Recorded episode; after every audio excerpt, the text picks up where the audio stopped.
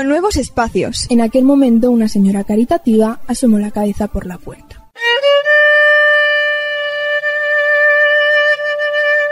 Desde 1999, colaboradores noveles y veteranos. Lo siento mucho, ranita, pero es mi naturaleza. Como referente, la divulgación cultural, científica y tecnológica. La luna sale a tiempo, los viernes en Radio Clara de 19 a 21. Puedes descargar los podcasts del programa o sus espacios en la página de la Unión de Radios Libres y Comunitarias de Madrid. Presenta y dirige Enrique Tebar.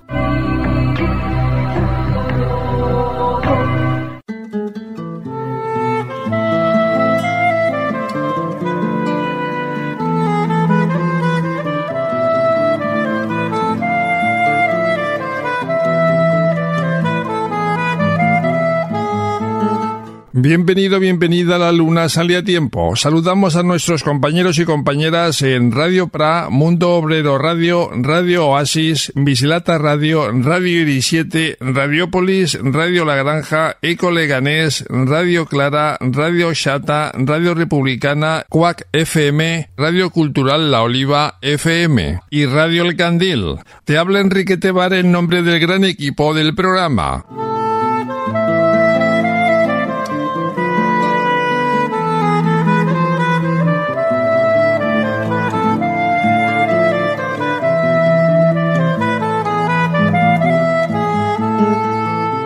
Iniciaremos nuestros espacios con Claro de Luna. La buena noticia de hoy es el libro Otra Iglesia, clero disidente durante la Segunda República y la Guerra Civil. Tendremos como invitado a uno de los coordinadores del libro, Feliciano Montero, catedrático emérito de Historia Contemporánea de la Universidad de Alcalá de Henares, que será entrevistado por el poeta Paco Gil.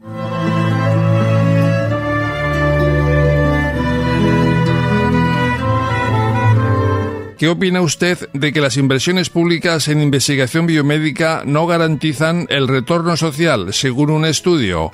Esta es la cuestión que hemos planteado a la ciudadanía en Pregunta a pie de calle.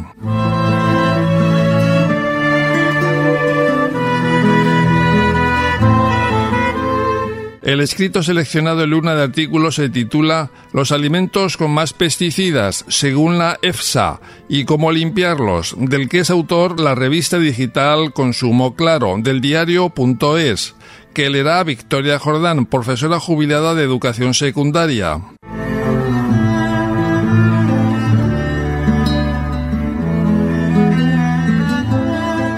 Nuestro norte es el sur es el espacio que produce Sala. En la edición de hoy, Carmen Salabert, miembro de esta organización, entrevistará a Salvadora Hernández, lideresa social que nos hablará sobre la respuesta solidaria en la crisis del Salvador de las organizaciones de mujeres.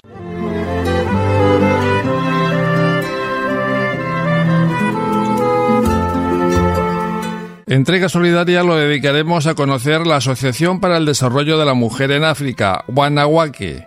Lucas del Castillo, divulgador científico y catedrático jubilado de universidad, ha entrevistado a Mónica Batán, cofundadora de esta asociación.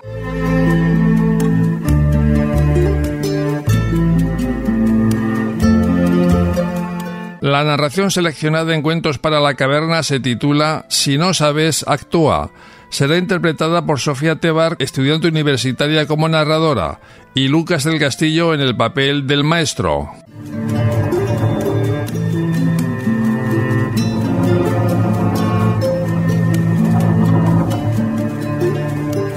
Aldeo de Santa Teresa es el espacio que produce Carrevolta. En la edición de hoy, Estela Soler, miembro de esta organización, entrevistará a Marian Sintes y Pau Monasterio, portavoces de la Comisión Grauport, que nos hablarán sobre la ampliación del puerto de Valencia.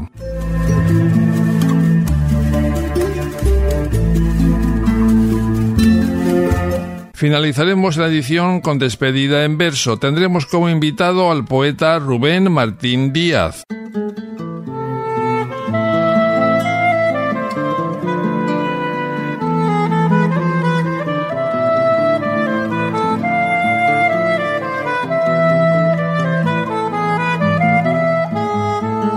La luna sale a tiempo en la onda de la cultura la ciencia y la tecnología, en la difusión del conocimiento y la cultura que respete los derechos humanos y el de los animales.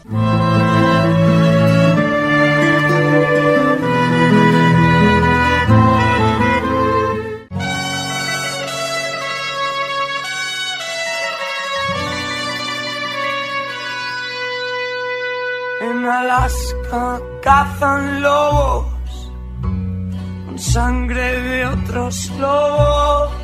Si deseas volver a escuchar o descargar los podcasts de La Luna Sale a Tiempo o alguno de sus espacios, conecta con la página de la Unión de Radios Libres y Comunitarias de Madrid, www.audio.urcm.net. También nos puedes encontrar en las redes sociales, en Facebook arroba La Luna Sale a Tiempo Radio, en Instagram arroba La Luna Sale a Tiempo y en Twitter arroba Luna Sale a Tiempo. Adicciones, ese mecanismo de autodestrucción que no tiene principio y final, deshumanizados por los que mueven los hilos de los títeres.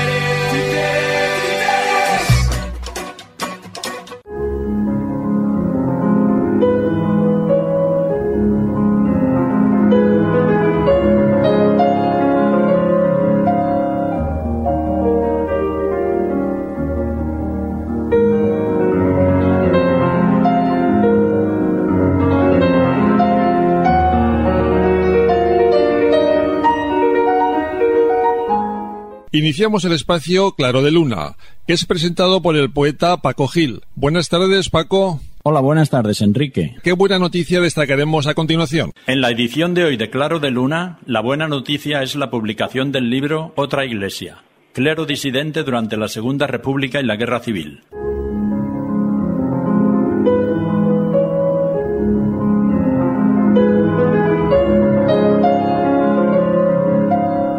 Para hablarnos sobre este libro nos acompaña Feliciano Montero, catedrático emérito de Historia Contemporánea de la Universidad de Alcalá de Henares y uno de los coordinadores de esta publicación. Buenas tardes, don Feliciano. Buenas tardes. Para empezar, quería preguntarle, ¿quiénes han participado en la elaboración de este libro? Un conjunto de profesores y de licenciados, investigadores sobre este tema. Hay diez biografías y algunos de los autores hacen más de una biografía.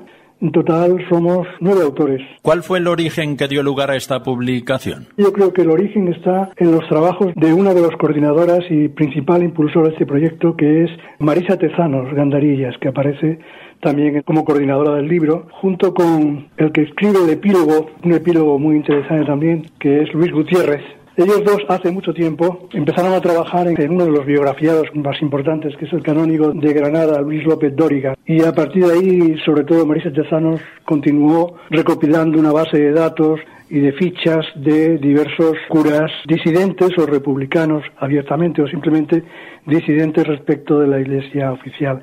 Se puede decir que ellos dos, y ella especialmente, es un poco la base. Nos vamos incorporando varios y algunos autores, por ejemplo, Luisa Marco Sola, que hizo una tesis doctoral precisamente sobre este colectivo de curas, que no está publicada, leída en Zaragoza y algunos más, como José Ramón Rodríguez Lao, que es profesor en la Universidad de Vigo, gallego, y realmente se fue formando este pequeño equipo en torno a este proyecto. Nos reunimos varias veces para intercambiar las biografías y ver un poco cómo se podrían mejorar las cosas. Fue un proceso de, al final de un año, dos años, antes de que se publicara. El libro no hubiera sido posible si no incluye usted este tema en su programa de investigación Catolicismo y laicismo en la España del siglo XX, ¿no es así?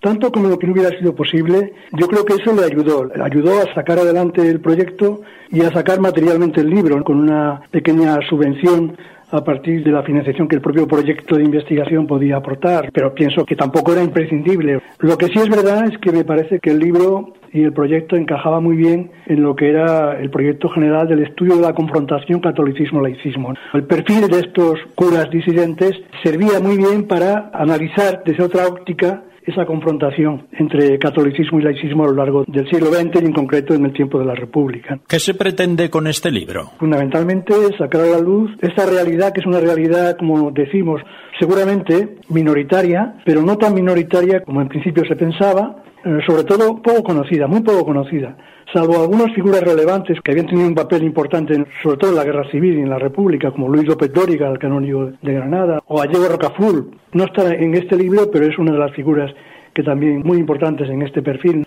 Gallego Rocaful fue canónigo de Córdoba y fue una figura muy importante, o Leocadio Lobo.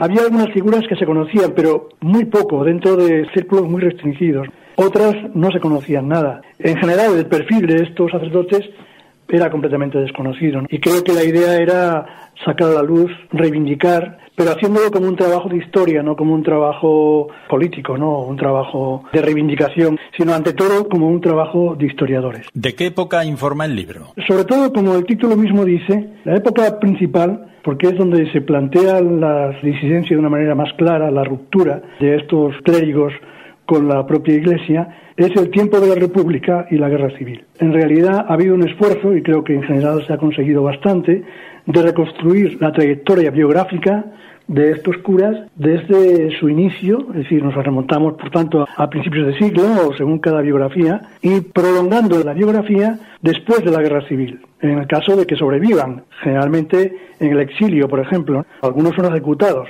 pero otros sobreviven tienen, digamos, incluso una segunda vida pastoral, como es el caso de Locadio Lobo, que desarrolla una segunda vida pastoral en Estados Unidos, en Nueva York, en parroquias de Estados Unidos. Allí le pilla al final de la guerra, haciendo propaganda por la República. Y allí puede reconstruir su vida como sacerdote hasta el año 59. Otros reconstruyen la vida de otra manera. Entonces, aunque el eje sea los años 30, República y Guerra Civil, en realidad abarca la trayectoria biográfica en la medida de lo posible desde el inicio hasta el final de la vida de estos curas. Su contenido hace referencia a diez biografías de curas sociales, rojos u obreros. ¿Qué se comunica de ellos? Aunque es verdad que el denominador común principal se podría decir que es el de curas sociales, pero no todos ellos se pueden clasificar así.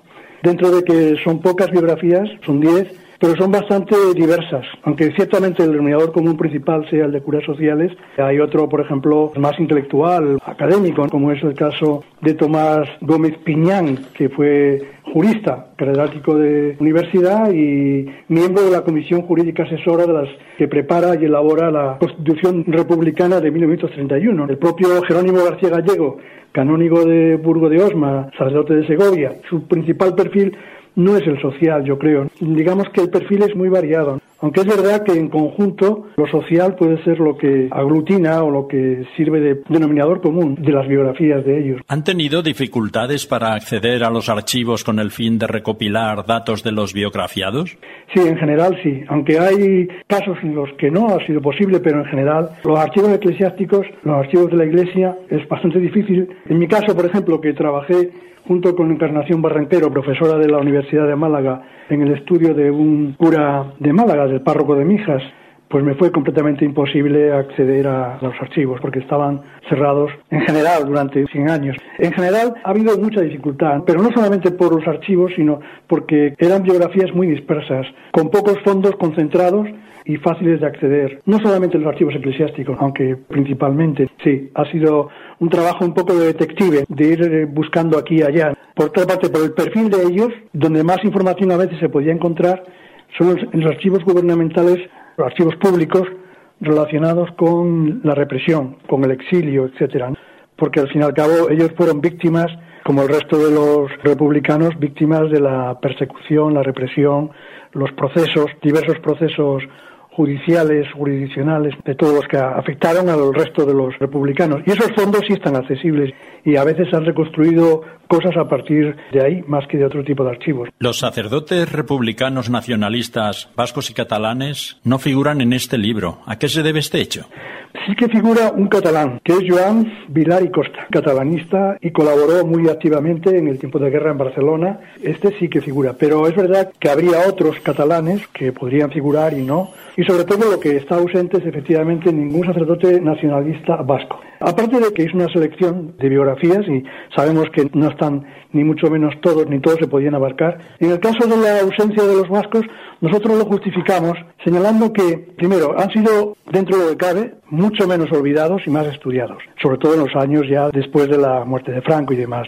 De modo que era un colectivo y eran personas que eran más conocidas y que estaban estudiadas. Pero sobre todo lo que nosotros también pensamos, y esa es un poco la justificación, que en el caso de los curas vascos, la disidencia fundamentalmente era de carácter nacionalista y no tanto republicano. Es una afirmación un poco simple o sintética y polémica en sí misma. Quizás no todos los sacerdotes nacionalistas vascos eran sinceramente republicanos o lo eran coyunturalmente porque era la República quien amparaba el proyecto nacionalista.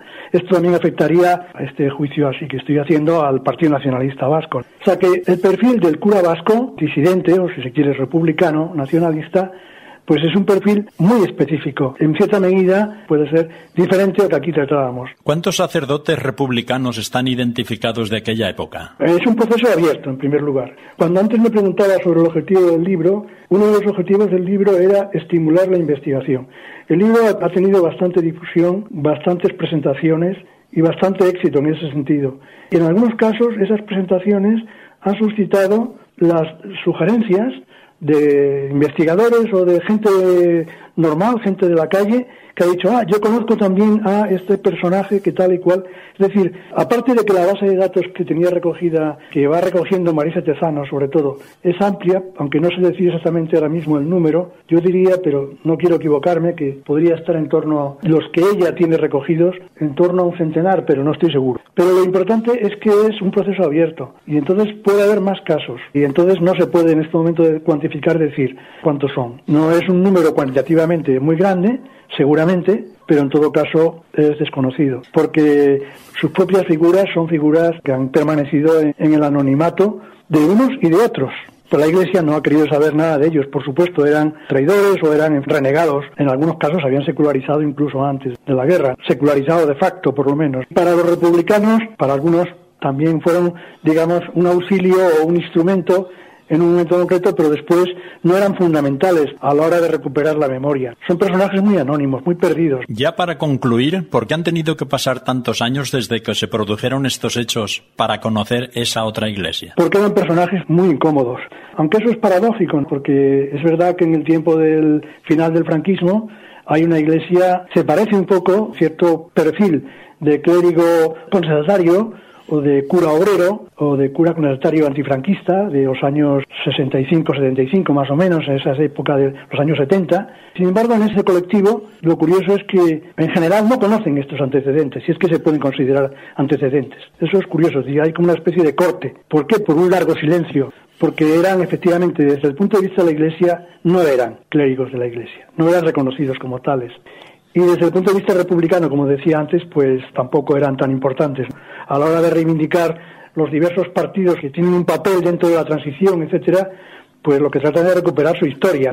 Pero este factor, al fin y al cabo, marginal o minoritario, de curas que pudieron ser, como por ejemplo Régulo Martínez Sánchez, fue claramente un cura militante de Acción Republicana y luego fue socialista, murió muy tarde, en el 86, vivió la transición y trabajó desde el Partido Socialista y desde el Partido Republicano ya en la transición. Pero en general yo creo que eran personajes muy desconocidos y nada interesantes, que no es el caso, lo que decía antes, no es el caso, por ejemplo, de los curas vascos, que eso sí, o los catalanes, que tenían su propia memoria de lo que habían sido este colectivo dentro del tiempo de la República y eso sí, podían ser recuperados, etcétera, pero estos otros no. Agradecemos a don Feliciano Montero, catedrático emérito de Historia Contemporánea de la Universidad de Alcalá de Henares y uno de los coordinadores del libro Otra Iglesia, clero disidente durante la Segunda República y la Guerra Civil, su presencia en el espacio Claro de Luna. Muchas gracias, muy amable. Muchas gracias. Buenas tardes.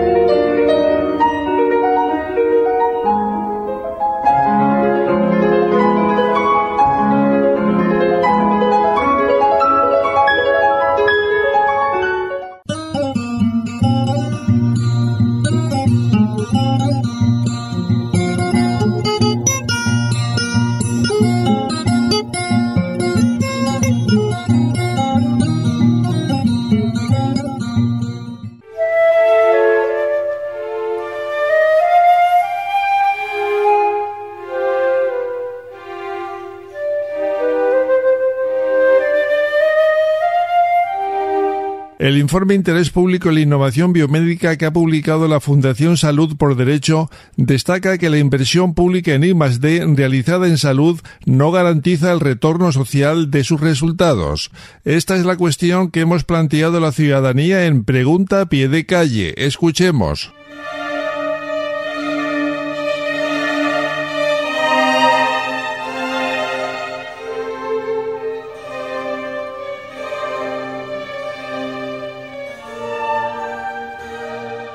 Si vas a hablar de salud, por ejemplo, la plataforma de afectados por la hepatitis C sigue en pie de lucha conseguimos nuestros objetivos, ha bajado un poco lo que es el contenido de gente que hay defendiendo este tema, pero sí que se abrió el melón podrido y rancio de lo que son las multinacionales farmacéuticas y sus laboratorios, que ahí es donde está el negocio grandísimo.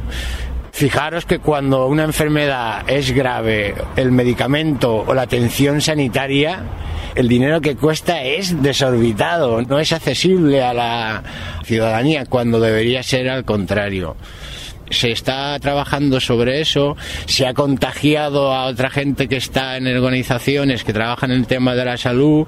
Para febrero hay ya creada en la zona de Castilla-La Mancha, ahora mismo no lo puedo decir certeza, pero ya hay una actividad donde se va a hablar del tema de los fármacos, de los laboratorios, donde va a participar gente, por ejemplo, como el presidente de la plataforma de afectado de la hepatitis C, que no se callan ni nos callamos ni un pelo y es un tema de verdad muy importante. Lo de la sanidad pública, gratuita y de calidad es por derecho, hay que seguir defendiéndolo y desenmascarando a estas multinacionales que son realmente el cáncer de esta sociedad. Cualquier descubrimiento debería ir a la privada y a la pública y no contar tanto la economía por una parte invertir más en I D y segunda parte intentar que las empresas privadas no tomen el control de todo esto. Yo creo que la falta de transparencia es evidente. La gente que anda por la calle, por ejemplo yo, no tenemos ni idea de, a no ser que nos pongamos a investigar cosas muy concretas y vamos a buscar, no sabemos nada.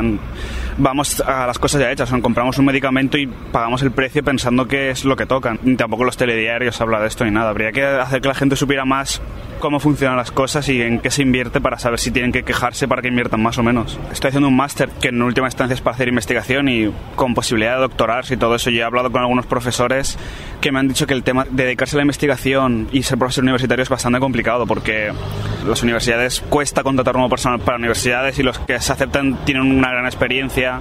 Un profesor me dijo un caso de que hay un profesor adjunto que se ha unido hace poco a la universidad, que es un hombre mayor de 40 años con mucha experiencia y para los jóvenes entonces incorporarse es algo muy complicado y supongo que es en parte por esa falta de presupuesto de la universidad para dedicarse a, nuevos investigadores. Primero informar a la gente de en qué se invierte y cuánto se invierte y es difícil pero el I+D debería ser siempre una de las prioridades. No digo que se invierta de forma desmedida, pero mantenerlo como prioridad y tener claro que mucho del futuro depende de este campo, se debería intentar, si no aumentarlo, no reducir el presupuesto de I+D. Siempre hay muchos intereses personales, hay gente que se puede sacar una parte de beneficios, aprovecha y deriva de unas empresas que sabe que van a ser amigas suyas, que luego pueden tener un puesto a la empresa, puertas giratorias, todo esto es complicado. Hay falta de transparencia y no tenemos ni idea, no sabemos cómo funcionan las cuentas de estas empresas, no sabemos cómo funcionan los contratos con los políticos, así que supongo que sí que es algo normal pensar que si no todos, algunos, siempre hay alguno que intenta aprovecharse de la situación. Que es una barbaridad, que es poner al servicio de la empresa privada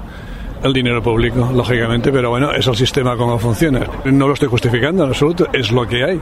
Y si no cambias eso, pues continuará siendo eso, lógicamente. Hay transparencia en el sistema, es decir, el Estado está al servicio de los dueños del capital, es evidente.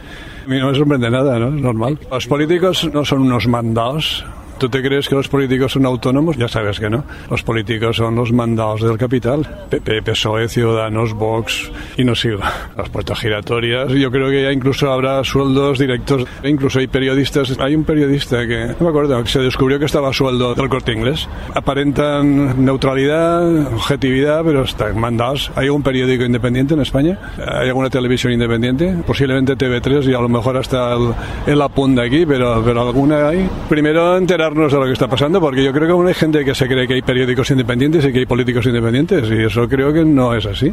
Necesidad hay, evidentemente, pero eso es como lo de Bankia. Rescatas un banco, ahora el banco es público, y luego cuando empiece a funcionar se lo vamos a vender a la gente, vamos a privatizarlo, pero esto es así, funciona así, estamos en este sistema. Se están buscando un interés capital, económico, y no el interés por la salud. Digamos que priorizan dinero antes que en la salud de cada uno. Además de que es injustificado esta prioridad porque tiene una subvención que no es mayoritariamente privada, sino que es precisamente, como has dicho tú, pública. O sea, que es una contraproducencia bastante clara, al parecer. No es novedad que no haya transparencia y que incluso haya un nivel de corrupción interno que siempre se intenta ocultar. La ciudadanía lo que puede hacer legalmente es manifestarse. Ser primero consciente del problema, es decir, informarse, colaborar para que la información llegue a todo el mundo y luego manifestarse dentro de la democracia en la que estamos, supongo que se pueden tomar medidas como es el voto.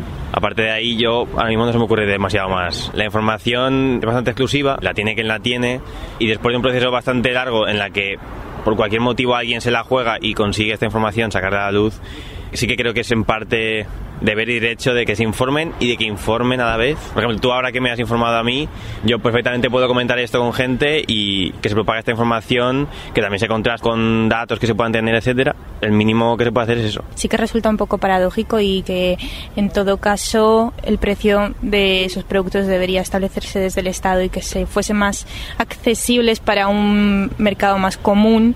¿Qué interés puede haber? Pues económico.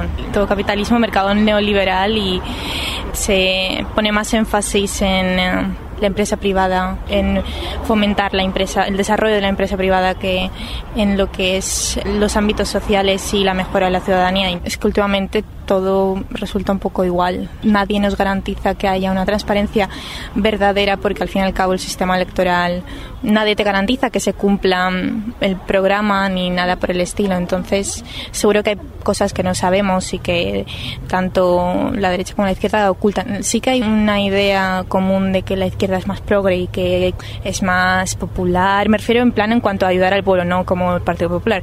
La ciudadanía, participar más en la política, más a lo mejor activamente, cobrar conciencia de que la ciudadanía es al fin y al cabo el núcleo de la sociedad y es el núcleo de la política. Quiero decir que las cosas no dependen tanto de los políticos, sino que de la conciencia que la ciudadanía tenga de que sí que depende de ellos, a lo mejor especialmente en lo que tiene que ver fomentar la educación y fomentar el pensamiento crítico y que la gente se dé cuenta de que les concierne, les incumbe.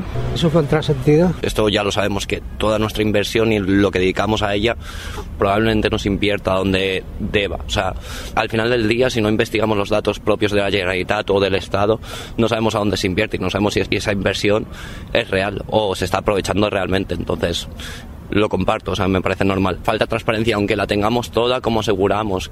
¿Cómo sabemos que esa inversión es real? No sé, que veamos en la infraestructura o cambios en cómo se desarrollan las cosas y todo esto, no vamos a saber si esa inversión es real hasta que veamos los propios ciudadanos que esa inversión está dando sus frutos. Si quisiera darse cuenta de estas cosas, investigaría por su cuenta. Entonces, al final del día es el papel de cada ciudadano darse cuenta de estas cosas para nosotros cambiar y decir, hey, esta investigación y este desarrollo no se está dando como debería ser. Creo que la izquierda, como partidos con compromiso y todo esto, sí. Partidos más grandes como el PSOE y todo esto no creo que tengan la transparencia que deberían tener, al menos la que promulgan. El desarrollo y la investigación de una sociedad es importante para el progreso de la misma, encontrar nuevos recursos, encontrar nuevas maneras de establecer puntos conexos para todos y tener una sociedad más digna para todos. Entonces creo que la investigación en general es buena. Ahora, cómo se centra es el problema. O sea, tenemos que buscar el punto al que centrarla para que todo el mundo estemos bien. En carreras como las de letras y todo esto hay bastante menos investigación y hay bastante menos inversión. Entonces creo que debería desarrollarse un punto más porque al fin y al cabo en humanidades es un punto muy importante de nuestros estudios y del desarrollo de la sociedad. Entonces creo que es menor, pero creo que podría ser mejorada, pero creo que en las universidades de Valencia y de España hay bastante buena inversión. Ahora, hace falta bastante más también.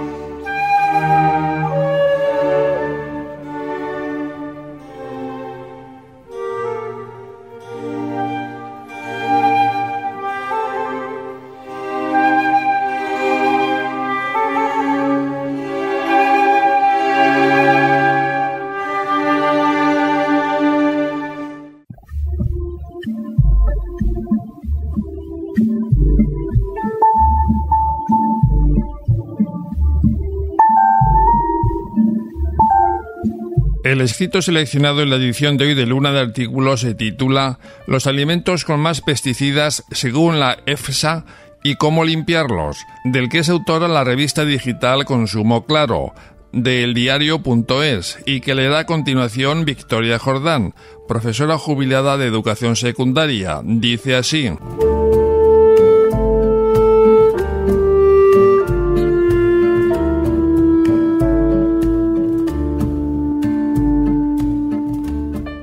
Nuevo macroestudio de la Agencia Europea de Seguridad Alimentaria, EFSA, sobre la presencia de pesticidas en productos alimentarios de origen animal, así como en frutas, verduras y hortalizas comercializadas en la Unión Europea, Islandia y Noruega. Los resultados se basan en controles oficiales realizados a lo largo de 2021 por cada Estado miembro.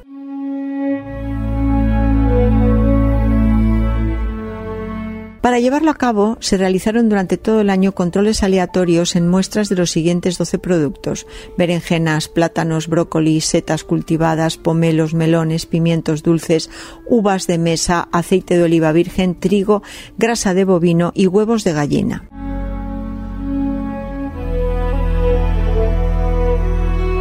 Las conclusiones revelan que solo el 3,9% de los productos analizados mostraban cantidades de pesticidas superiores al límite máximo o permitido por la legislación.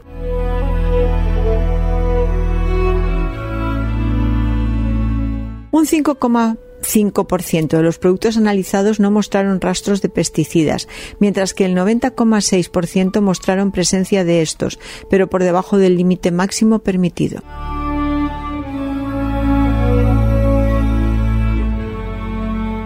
En cuanto al pesticida más detectado fue el óxido de etileno, en el 6,6 de las muestras por encima del límite, así como los diothiocarbamatos y los compuestos de cobre que se usan como fungicidas.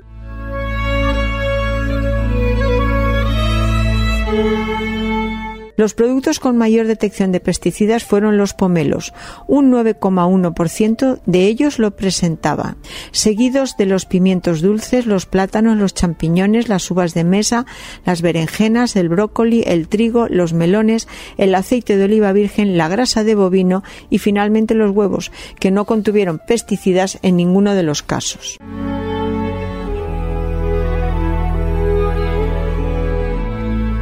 La EFSA concluye que la tasa de incumplimientos va en aumento en berenjenas, plátanos, pimiento dulce y hongos cultivados con pesticidas, según los datos registrados en los controles respecto a 2018 y 2015, años anteriores en los que se realizó el control.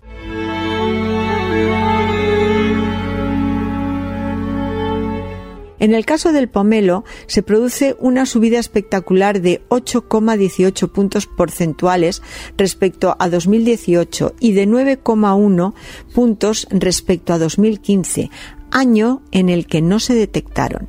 La EFSA achaca esta subida a la falta de controles en un producto que se importa de fuera de la Unión Europea.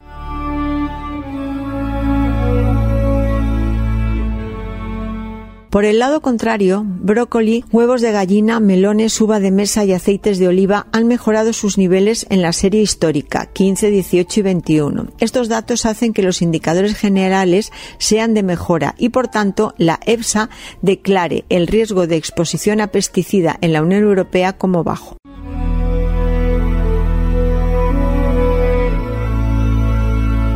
Esta situación de bajo riesgo no siempre ha sido la misma y en buena parte se debe al endurecimiento de los requisitos para exportar alimentos a la Unión Europea que fijó el Parlamento Europeo.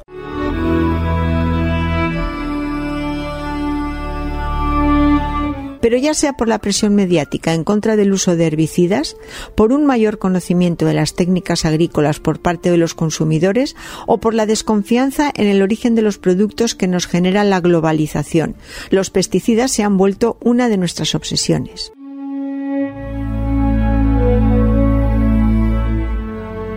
Estamos en nuestro derecho al exigir unos productos agrícolas que nos lleguen en las mejores condiciones deseables, ya sea en materia de bacterias, virus o pesticidas, pero la realidad es que aunque se les apliquen lavados industriales o preventivos, la mayor parte de los productos de huerta o frutal no pueden garantizarnos un 100% de higiene, por lo que siempre es preceptivo aplicarles una serie de tratamientos que asegurarán la limpieza del alimento en mayor medida.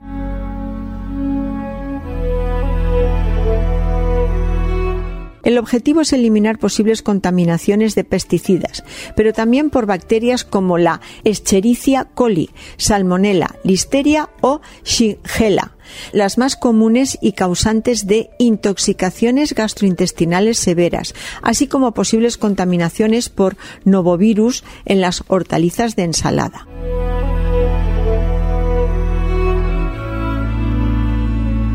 La Universidad Estatal de Oregón y la Agencia de Protección Ambiental de los Estados Unidos han elaborado un protocolo de limpieza que se resume en los apartados que vienen a continuación.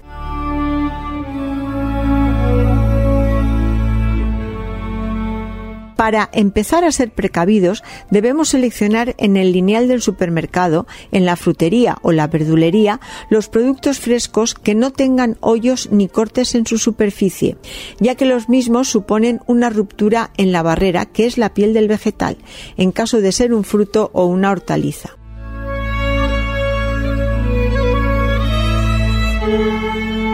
El motivo es que por la herida pueden haber penetrado los pesticidas. No debemos confundir esta precaución con el descarte de la comida fea, que es perfectamente comestible.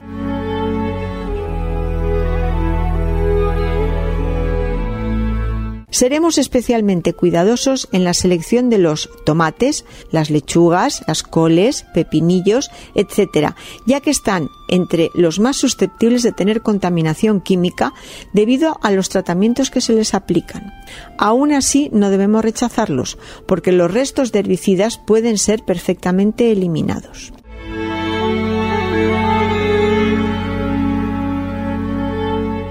Lo siguiente que haremos al llegar a casa es sacarlos de las bolsas y guardar primero los vegetales. Luego nos lavaremos las manos y después sacaremos y guardaremos donde deseemos la carne y el pescado. El objetivo de esta maniobra es evitar contaminaciones cruzadas, tanto de gérmenes como de pesticidas desde los vegetales a otros alimentos.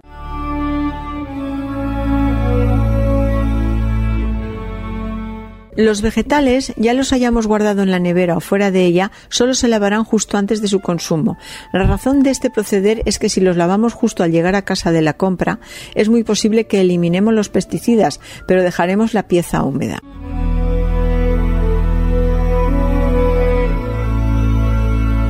Con ello permitiremos el crecimiento de diversos gérmenes que aprovechen el agua que dejamos entre las hojas o en la superficie del fruto u hortaliza. En cambio, si lavamos justo antes de consumir, no damos tiempo a que haya crecimiento bacteriano.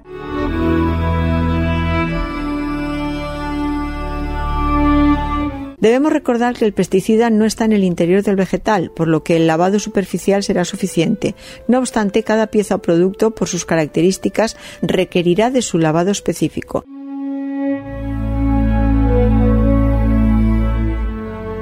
Por ejemplo, en el caso de lechugas, coles y hortalizas de estructura similar, debemos descartar las hojas exteriores y tirarlas, pues pueden estar muy contaminadas.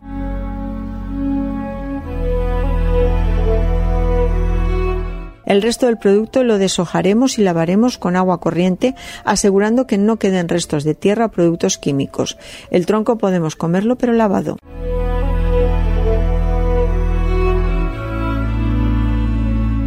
En el caso de espinaca, acelga, borrajas y similares, cortaremos los tallos y pondremos las hojas en un colador ancho, donde dejaremos pasar el agua corriente mientras las frotamos para remover posibles elementos. Es preferible no dejarlas un rato en agua estancada, porque se puede producir una cesión de elementos hidrosolubles, vitamina C, B, folatos, etc., al medio, con lo que se perderían para su consumo.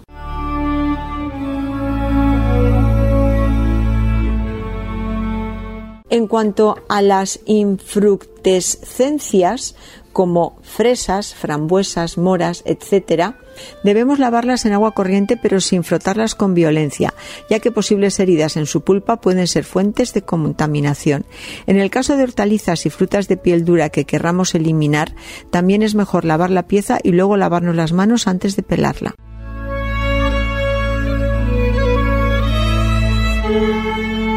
Así evitamos que las contaminaciones pasen a nuestras manos y luego a la pulpa. Este consejo vale para peras, melocotones, ciruelas o manzanas, pero también puede ser útil para ajos o cebollas, aunque por su condición de bulbos estarán menos sometidas a contaminación por pesticidas.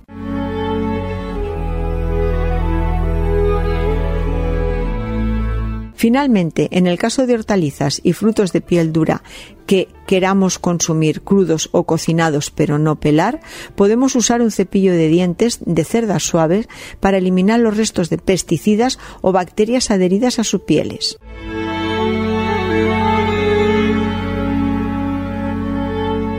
Tal es el caso de zanahoria, rábanos, al ser raíces tampoco suelen ser fuente de grandes contaminaciones por pesticidas o el apio, pero también de las patatas que queramos servir con piel o especialmente de las judías que vamos a cocinar con vaina.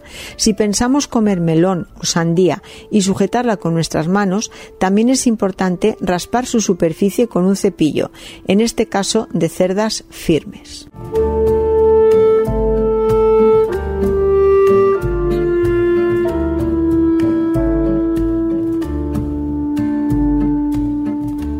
Victoria Jordán, profesora jubilada de educación secundaria, ha leído en Luna de Artículos el escrito titulado Los alimentos con más pesticidas según la EFSA y cómo limpiarlos, del que es autora la revista digital Consumo Claro de eldiario.es.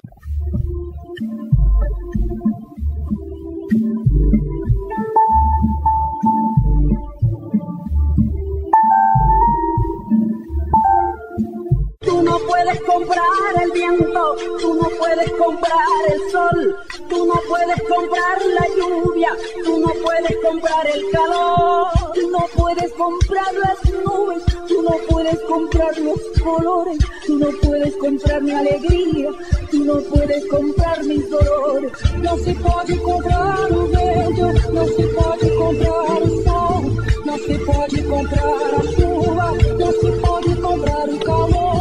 No se pode comprar as nuvens, não se pode comprar as flores, não se pode comprar minha alegria, não se pode comprar minhas dores. Não puedes comprar el sol.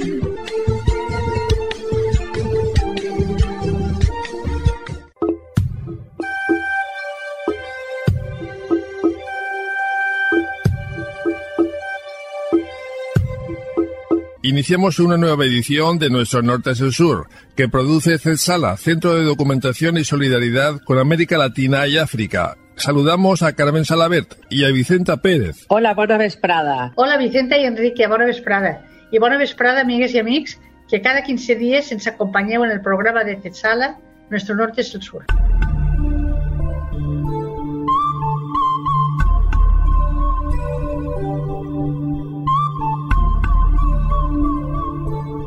El programa de hoy va a estar alrededor de El Salvador, ese pequeño país centroamericano que se encuentra en una situación compleja y difícil.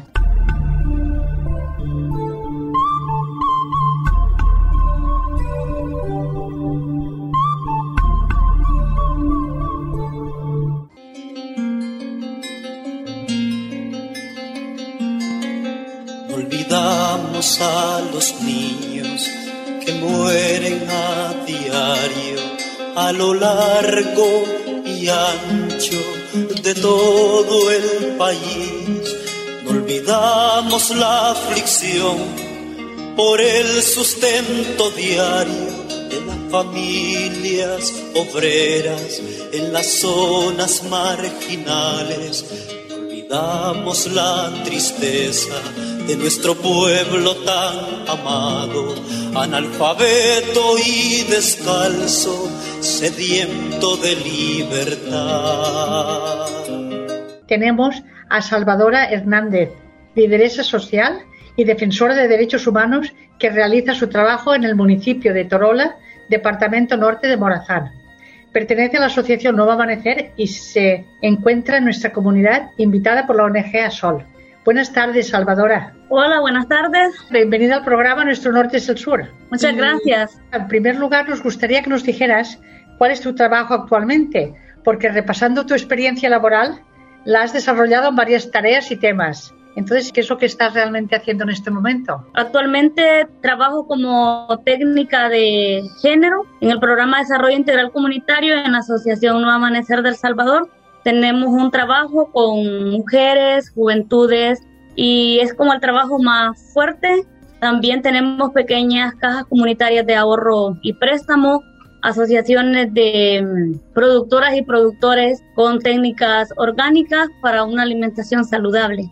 Realmente lo que tú estás ahora en este momento más trabajando en lo de mujeres. ¿Cómo está de fuerte el sector de mujeres ahora en El Salvador? A nivel de las comunidades rurales con quienes ANADES trabaja, en los diferentes municipios de la zona oriental y también occidental, tenemos una buena y bonita organización comunitaria Contamos con colectivos de mujeres en las diferentes comunidades. Cada colectivo está integrado por unas 25 o 35 mujeres. Tratamos de mm, fortalecer mucho la exigencia en el cumplimiento de los derechos hacia las mujeres, un poco difícil desde la zona rural, porque las políticas, ¿verdad?, a nivel municipal, a nivel de país, también nos desfavorecen mucho pero tratamos de potenciar lo más que se pueda la organización comunitaria. Tenemos muchas políticas, muchas leyes muy bonitas a favor de las mujeres, pero a la hora del cumplimiento es otra realidad realmente, una cosa muy difícil. Hay mucho problema todavía en la situación de violencia, discriminación, la situación del aborto, también planificación familiar. Tenemos todavía mucho trabajo dirigido más que todo a, a las mujeres, aunque hayan hombres, hijos, hijas, pero en la zona rural es bien difícil porque casi todo el trabajo se recarga más que todo en la mujer. Pero estamos tratando de fortalecer lo que es la organización comunitaria, la sororidad, la solidaridad también para ir poco a poco avanzando en la exigencia del cumplimiento de los derechos y estamos tratando de unirnos para también hacer, digamos, diferentes manifestaciones, eventos públicos, desde el municipio también alguna exigencia poco escuchada, pero tratamos de hacer lo que se puede. ¿Cómo se encuentra la violencia de género en esas comunidades? Muy difícil. A nivel municipal somos parte de una coordinadora interinstitucional que habemos alrededor de 12 organizaciones, entre organizaciones no gubernamentales y también públicas. Tenemos ahí representantes de la Policía Nacional Civil, que también ahorita El Salvador está cruzando por el, el régimen de excepción. Lamentablemente, quienes salimos más golpeadas somos el sector mujer. Hay muchas mujeres están siendo encarceladas, también muchos hijos e hijas están siendo encarcelados también. La carga laboral siempre es más para las mujeres, aunque estamos tratando de hacer un trabajo de concientización con los niños, las niñas, las juventudes para ir cambiando estos patrones culturales, desaprendiendo muchas cosas. Todavía falta mucho, pero muchísimo por hacer, porque si nos uniéramos quizás las diferentes ONGs, las comunidades, el sector privado, quizás tendríamos un mejor desarrollo, pero lamentablemente solo las ONG estamos tratando de ir cambiando como algunas cuestiones que tienen que ver con el trabajo equitativo, pero nos está costando bastante, pero por lo menos estamos tratando de incidir y las mujeres de las comunidades rurales donde hay organización comunitaria ya por lo menos están como un poco conscientes de que hay que ir también compartiendo el trabajo a nivel familiar. ¿Cómo ves la situación política y social del país? A nivel municipal tenemos mucha falta del recurso económico, la centralización del poder a nivel del gobierno está siendo como bien fuerte. Llegaba a lo que nosotros le llamamos Fondo de Desarrollo Social, que es el, el FODES. Desde ese fondo social iban dando como algunos avances. Se crearon lo que fueron las unidades de la mujer, las políticas en favor de las mujeres, una partida etiquetada también para el sector mujer con este gobierno que nos ha quitado lo que es el FODES. Ahora todo lo que se hace es a nivel del gobierno central.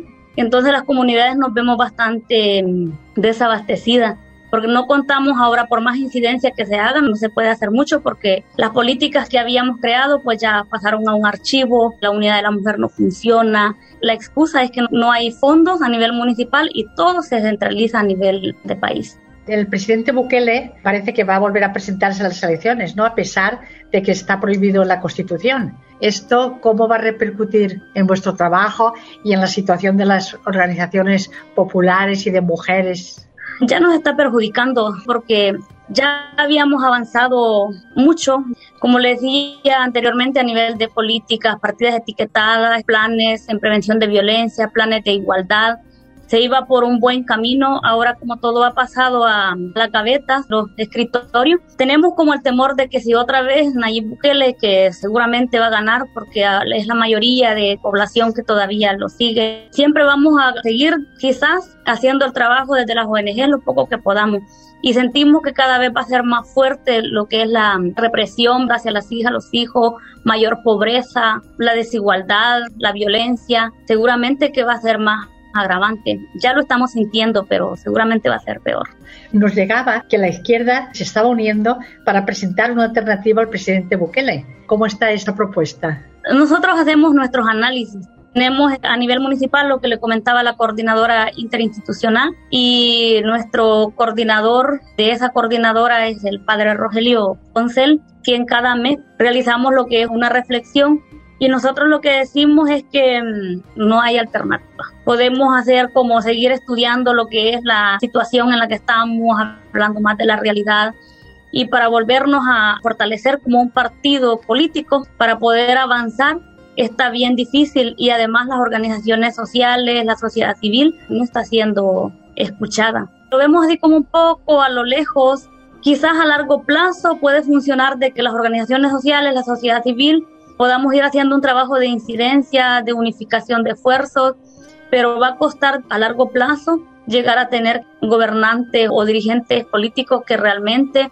vean por el cumplimiento de los derechos de la población. Un grupo de expertos de Naciones Unidas han expresado su preocupación por los efectos del estado de excepción decretado hace más de un año en El Salvador y han advertido al gobierno del presidente Bukele que no puede negar el derecho a un juicio justo en nombre de la seguridad pública el país que piensa ante este estado de excepción que se alarga y se alarga. De 10 personas, 7, 8 están a favor de Nayib Bukele, lamentablemente, a nivel de país. A nivel de la zona rural, sobre todo Morazán, que es una zona, un bastión de excombatientes, de personas que razonamos que analizamos la situación de pobreza y todos los problemas, pero solo Morazán no puede llevar al poder a un político. Y si lo vemos a nivel nacional, todavía hay mucha gente que sigue creyendo en el presidente. Además, el gobierno no escucha a la cooperación internacional, no la escucha, por más que se diga.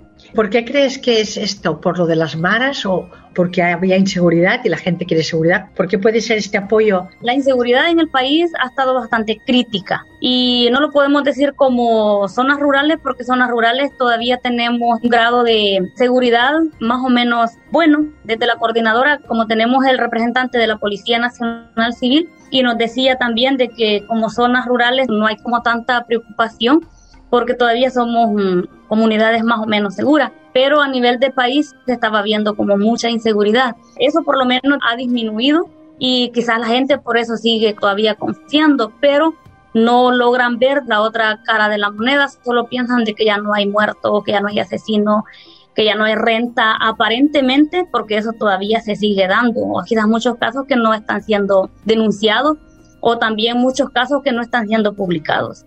Entonces se piensa de que estamos en el país más seguro, quizás no es así, pero es lo que se dice y la gente piensa si volvemos a un gobierno con otra ideología, quizás volvamos a caer en el país de inseguridad, pero un país inseguro siempre lo es. Vosotros desde vuestra perspectiva, ¿cómo veis el futuro? Ya sé que es una pregunta muy difícil, pero desde vuestra perspectiva, de donde estáis en el trabajo, tú has dicho algo de Morazán, que es un bastión de los excombatientes. Pero así en general, ¿cómo veis así el futuro? Con la excusa del estado de excepción también se produce mucha represión y se aprovecha muchas veces para reprimir a gente que a veces está en contra del gobierno. ¿Cómo verías tú así para un futuro? ¿Qué solución podría haber? La única esperanza que nosotros vemos es la organización comunitaria. Lo hemos visto siempre lo seguimos viendo como la única posibilidad de ir poco a poco saliendo adelante como familia.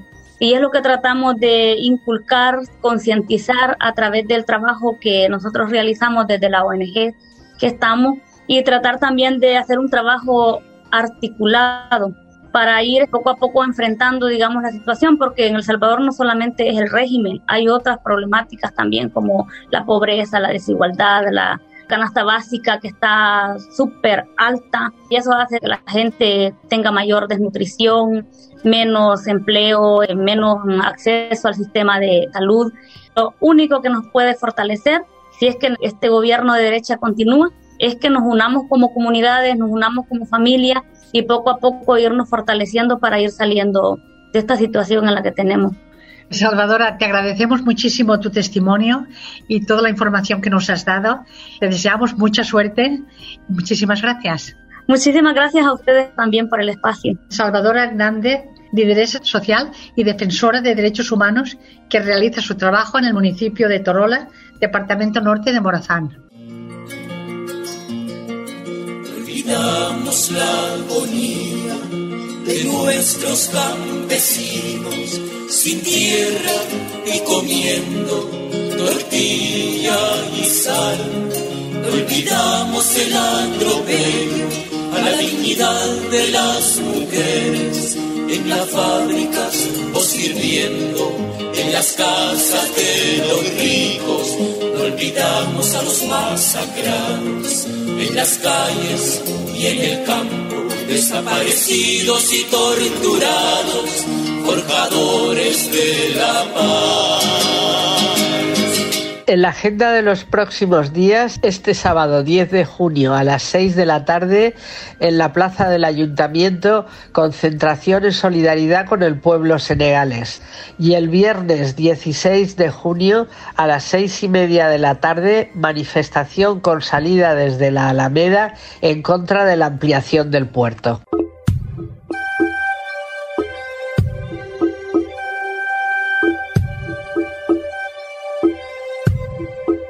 Hem arribat al final del programa i vos agraïm la vostra companyia, com sempre, i vos esperem en el pròxim. Nos despedimos y os esperamos dentro de 15 días en el programa de Sala Nuestro Norte es el Sur. caminando,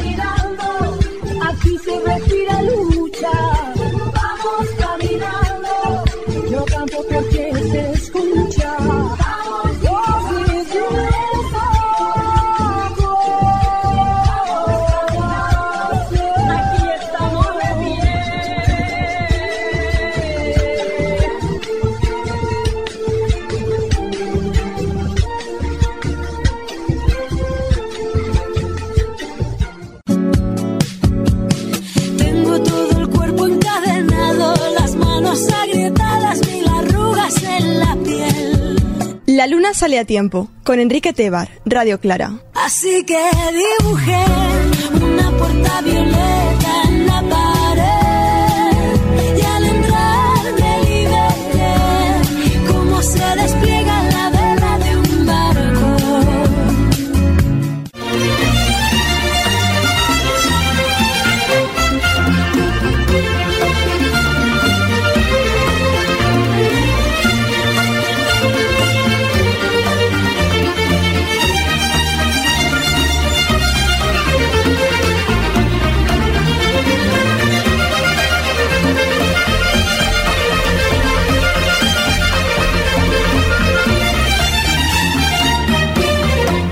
Es una constante en todo el planeta la desigualdad que existe entre hombres y mujeres en cuanto a derechos o actitudes que perviven por la cultura heredada. Entrega Solidaria lo vamos a dedicar hoy a conocer una asociación que trabaja por la educación, la ayuda económica y la sensibilización sobre determinadas prácticas contra la mujer, vigentes en África y en otras partes del mundo. Escuchemos la entrevista que nos tiene preparada Lucas el Castillo, catedrático jubilado de universidad.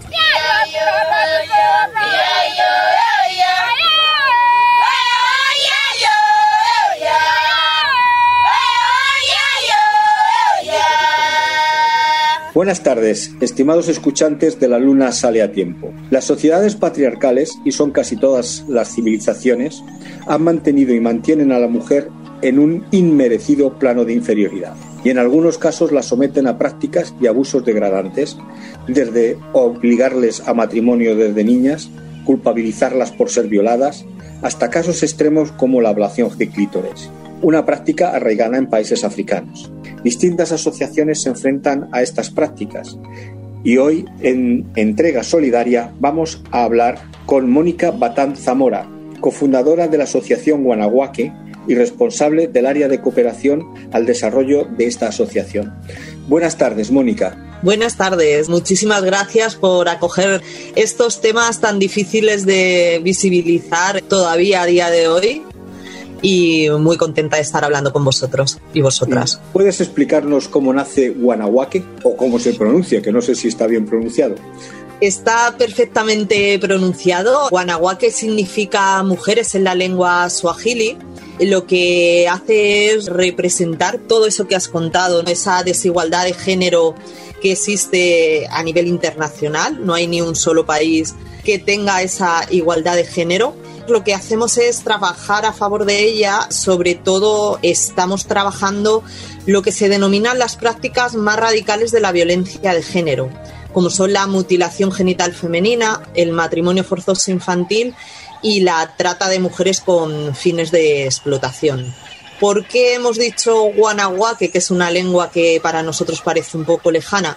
Pues un homenaje a esas mujeres masai, de la etnia masai con la que nos hemos ido vinculando a lo largo de nuestro trabajo con otras ONGs pues es un homenaje a ellas y porque ellas son principalmente nuestras beneficiarias de nuestros programas.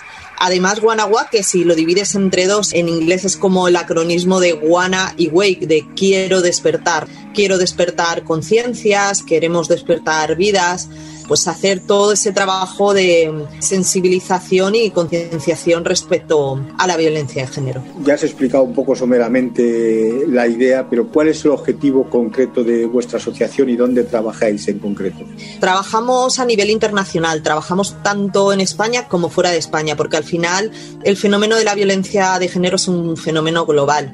Por ejemplo, la práctica de la mutilación genital no es algo estrictamente africano. Hay una prevalencia muy alta allí pero se practica en más de 20 países y algunos de los países con la prevalencia más alta están en Asia.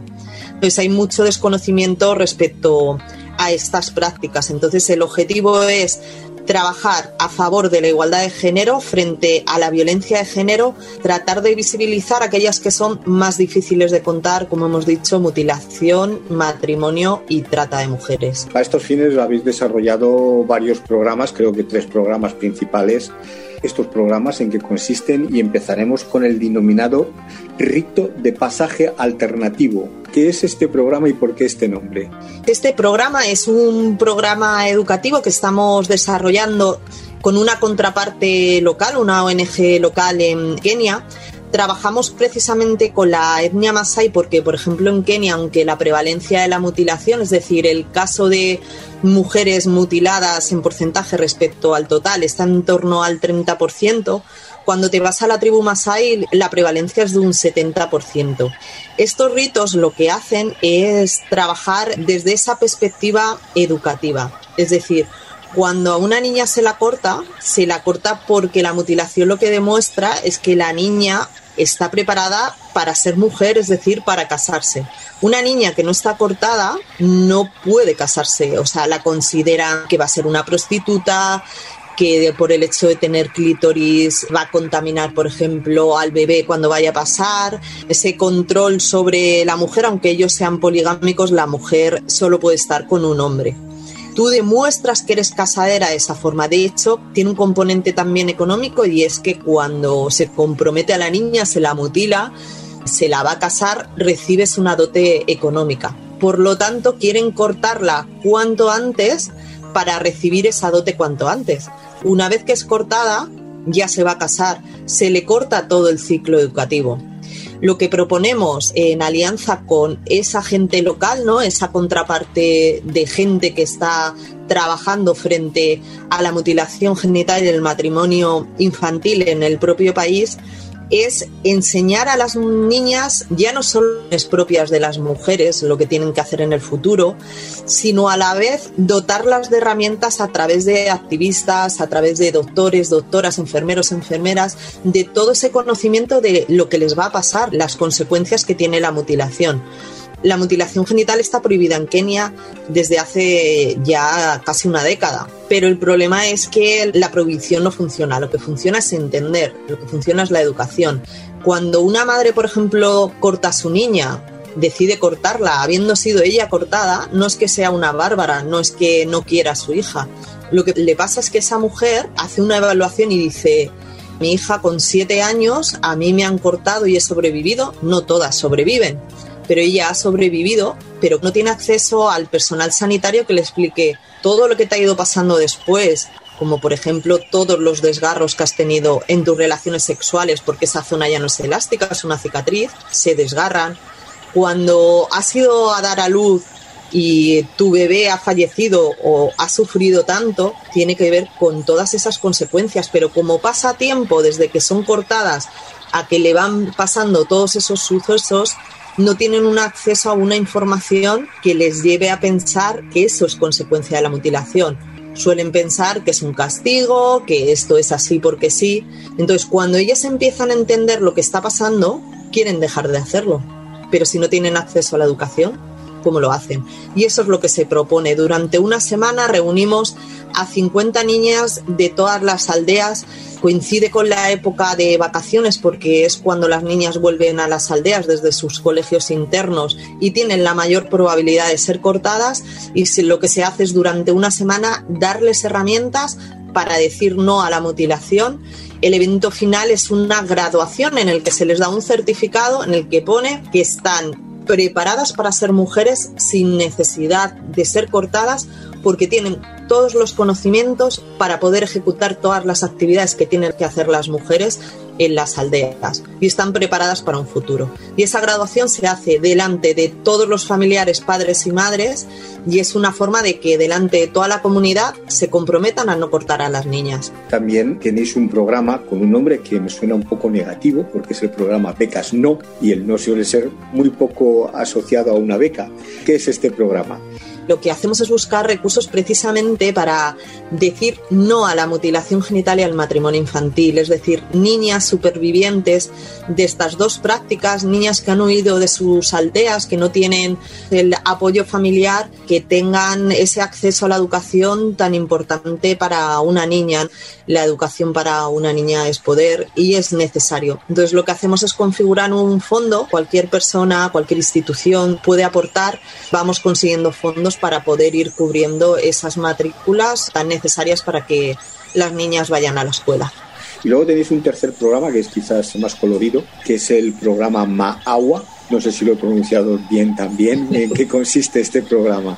Significa flores y en su lengua se dice Maua, un programa para acercar esas problemáticas tan difíciles y unirlas con problemáticas que tenemos aquí. Es un proyecto en el que a través de artesanías lo que hemos hecho es utilizar una tradición que ellas saben hacer muy bien, las mujeres, Masai, que es toda esa artesanía tan colorida en la que las podemos ver en los documentales, utilizar ese conocimiento para generarle recursos. Cuando una mujer, por ejemplo, es mutiladora, son las mujeres las que cortan, es un oficio muy reconocido.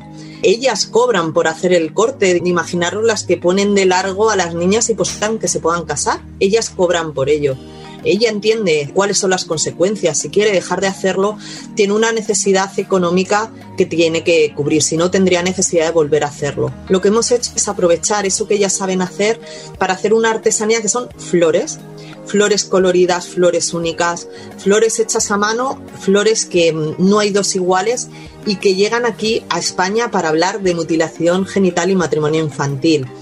¿Cuál es el objetivo? Cuando es una práctica tan difícil de contar, tú no puedes abordar o es muy difícil abordar a la gente para hablar de ello. Tiene que ver con la sexualidad, tiene que ver con mujer, clítoris, nadie quiere escuchar eso.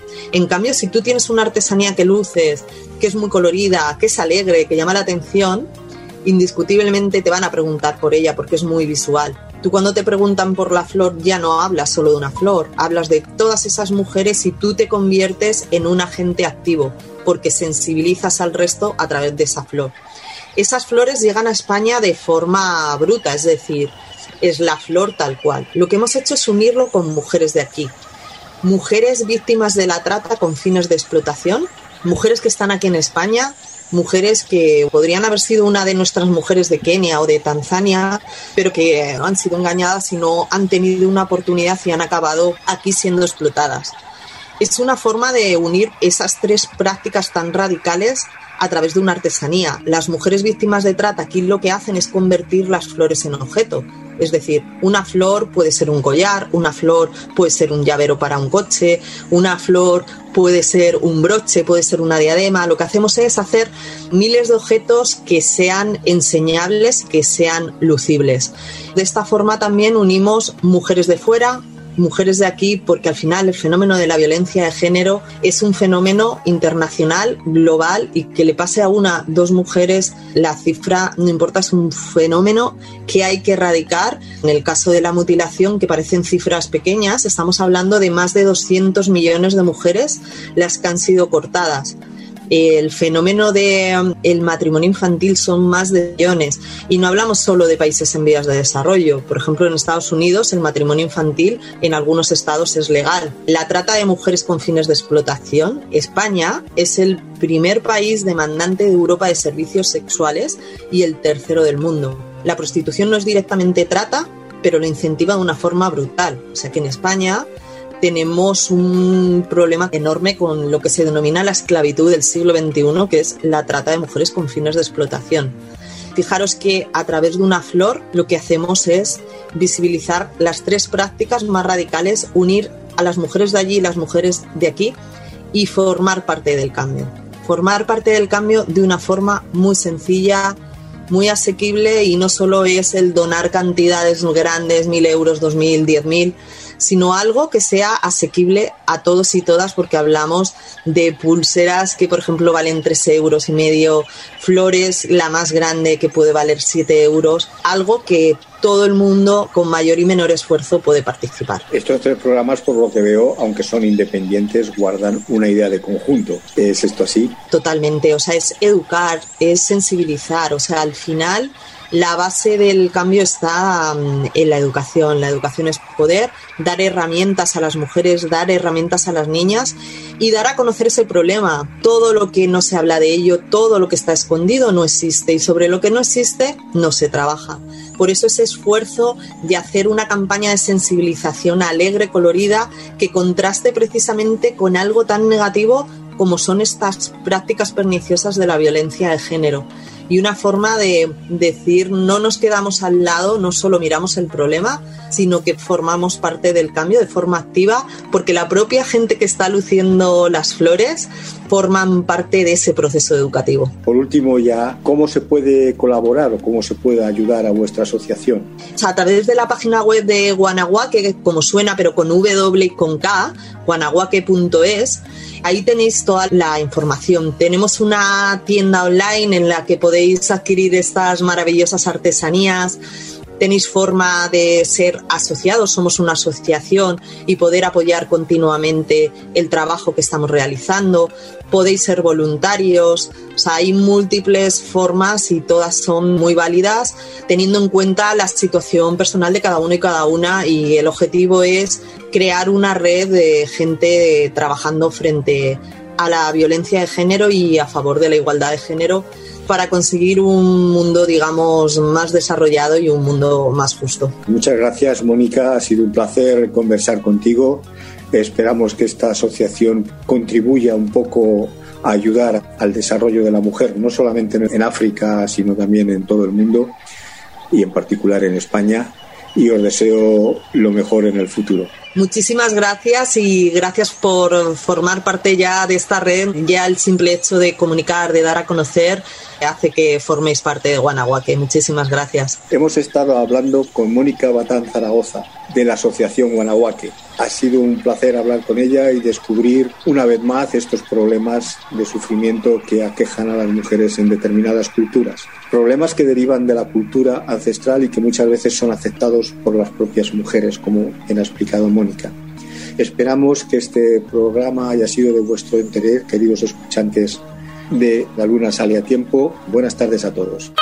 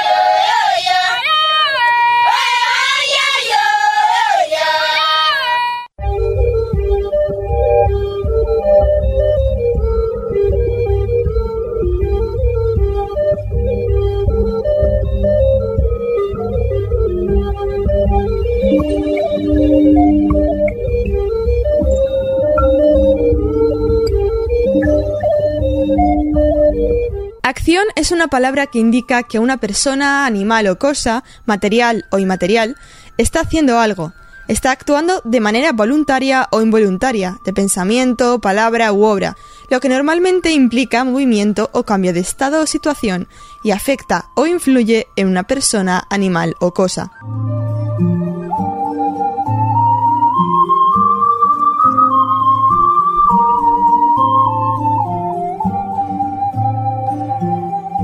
El dramaturgo Johann von Goethe afirmaba, no basta con saber, también hay que aplicar, no basta con querer, también hay que actuar. El compositor Ludwig van Beethoven decía, actúa en vez de suplicar, sacrifícate sin esperanza de gloria ni recompensa. Si quieres conocer los milagros, hazlos tú antes. Solo así podrá cumplirse tu peculiar destino. El político Mahatma Gandhi sostenía que la felicidad consiste en poner de acuerdo tus pensamientos, tus palabras y tus hechos. El escritor Eduardo Galeano afirmaba, al fin y al cabo somos lo que hacemos para cambiar lo que somos. El novelista Paulo Coelho sostiene que la vida no está hecha de deseos, y sí de los actos de cada uno. El exjugador de baloncesto Michael Jordan considera que algunas personas quieren que algo ocurra, otras sueñan con que pasará, otras hacen que suceda. Finalmente, un anónimo dice, el valiente no es el que no siente miedo, sino el que a pesar de tenerlo actúa.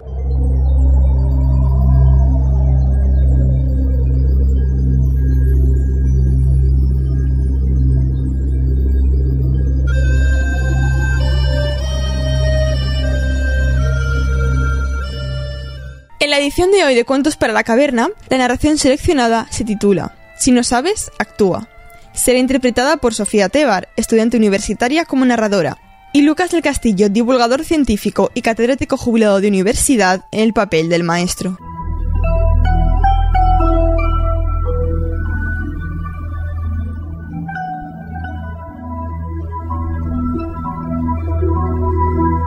Un maestro contó a sus discípulos lo siguiente. Una gacela, según se levantaba todos los días, empezaba a correr por la selva. Un tigre, según se levantaba todos los días, también empezaba a correr por la selva.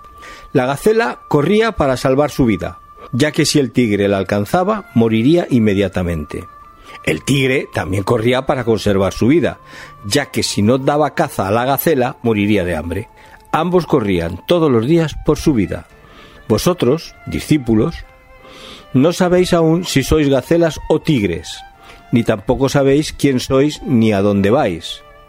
Por eso debéis hacer como la gacela y el tigre. Según os levantéis, poneos a correr por vuestra vida.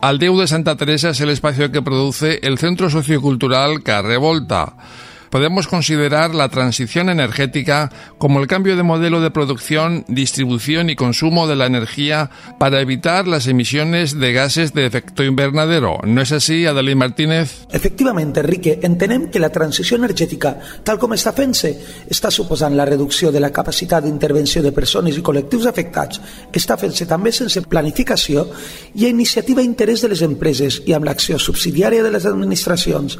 Des de Carrevolta pretenen contribuir a fer una transició ecològica que posi en valor la biodiversitat, la conservació del paisatge i el sol fèrtil i que siga en benefici de les persones, en particular en les zones menys poblades.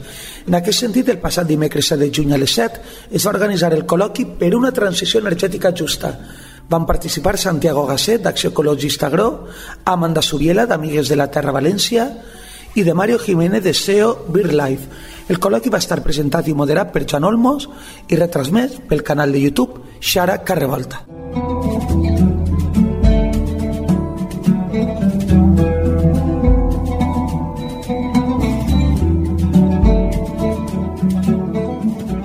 Comença l'edició del Leu de Santa Teresa de divendres 9 de juny de 2023. El programa tindrà com a part central l'entrevista que Estela Soler farà sobre la manifestació que la comissió Ciutat Port convoca per al 6 de juliol. Després jo mateix vos oferiré la secció cultural i musical, ros al calendari i acabarem amb la programació de Carre Volta.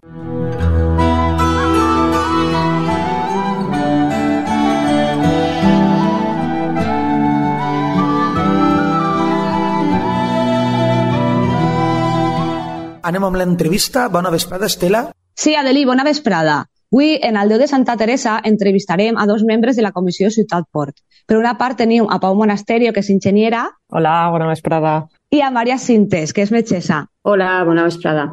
Hola, xiques, benvingudes i moltíssimes gràcies per participar amb nosaltres. El motiu de l'entrevista d'avui és que el proper divendres 16, a les 6 i mitja de la vesprada, tenim una manifestació molt important per a tota la ciutadania valenciana perquè més de 100 entitats ambientalistes i socials del País Valencià hem signat el manifest on diem no a l'ampliació del port de València. Aquesta entrevista ens ajudarà a entendre la problemàtica del port, les conseqüències que podria tindre aquesta ampliació i el treball que s'està fent des de la Comissió Ciutat Port. Per què demanda créixer el port de València? El que demana créixer no és el port, el que demana créixer és una empresa multinacional que se diu MSC, i necessita espai perquè s'ha quedat sense espai i ara mateix se li està llogant espai a la competència i això no li va bé. Què és MSC i fins a on arriba el seu poder? MSC és Mediterranean Shipping Company, que és una naviliera, és una multinacional. Els seus orígens estan en Nàpols, encara que ara la seva nau nodriza la seu central està en Suïssa i és una de les companyies més grans que n'hi ha al món de transport de mercaderies. Qui forma la Comissió Ciutat Port i com va néixer? La Comissió Ciutat Port va néixer a principis de 2019 i va ser arrel de la reactivació del projecte d'ampliació nord del Port de València.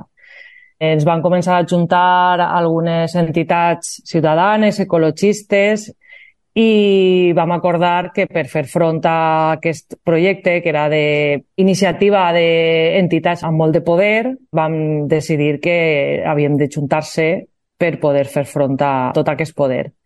Des del principi, diríem, un poc la fundació va ser entitats ecologistes de València, que van ser per l'Horta, Ecologistes en Acció, Acció Ecologista Agro, i entitats veïnals, que sobretot estaven les associacions veïnals dels barris marítims, eh, Nazaret i Grauport, i la Litoral per al Poble, que són on s'agrupen els barris marítims també. I al poc temps es van començar a incorporar també sindicats, altres barris, etc. Ara mateix doncs, són moltes més entitats. I si contem l'anell de col·lectius de diferent caire que composen la Comissió Ciutat Port i que participen de diferent forma, doncs l'anell és, és molt més gran. De fet, el manifest eh, en contra de l'ampliació l'han signat eh, unes 200 entitats ja. Tenim com a també entitat ciutadana a València Saludable, que és proactiva. Se va fer esta plataforma que agrupa a moltes associacions perquè s'havia declarat l'emergència climàtica i es va començar a avançar en el projecte de l'ampliació, d'omplir el dic i aleshores havia passat molt de temps de la declaració de la DIA i aquestes associacions li semblava que aquesta construcció no era adient al temps d'emergència climàtica que s'havia pronunciat. Quins són els motius que teniu per a detindre ampliació del Port de València? Són diversos però contundents. El primer és el que ha comentat la meva companya Marian, que té a veure amb el moment d'emergència climàtica declarada que tenim.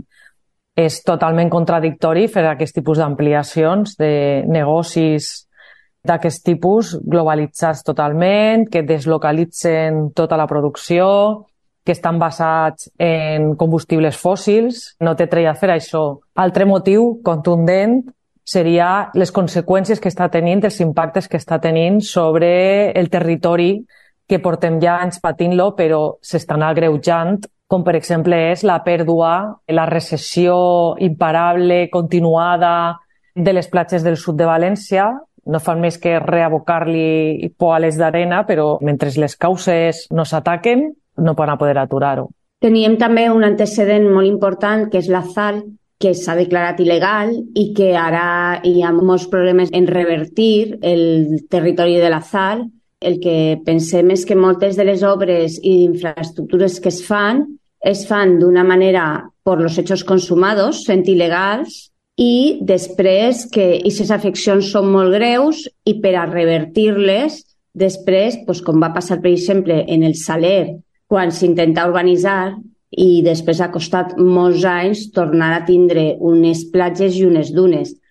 Tenim uns antecedents que demostren que moltes de les grans obres, infraestructures, causen un dany gran al medi ambient i després ha sigut necessari revertir-les i revertir-les ha costat molts diners. A banda de diners, ha costat pues, experiències humanes com pues, el desallotjament de les masies de les cases de la ZAL pues, que han causat molt de patiment a les persones.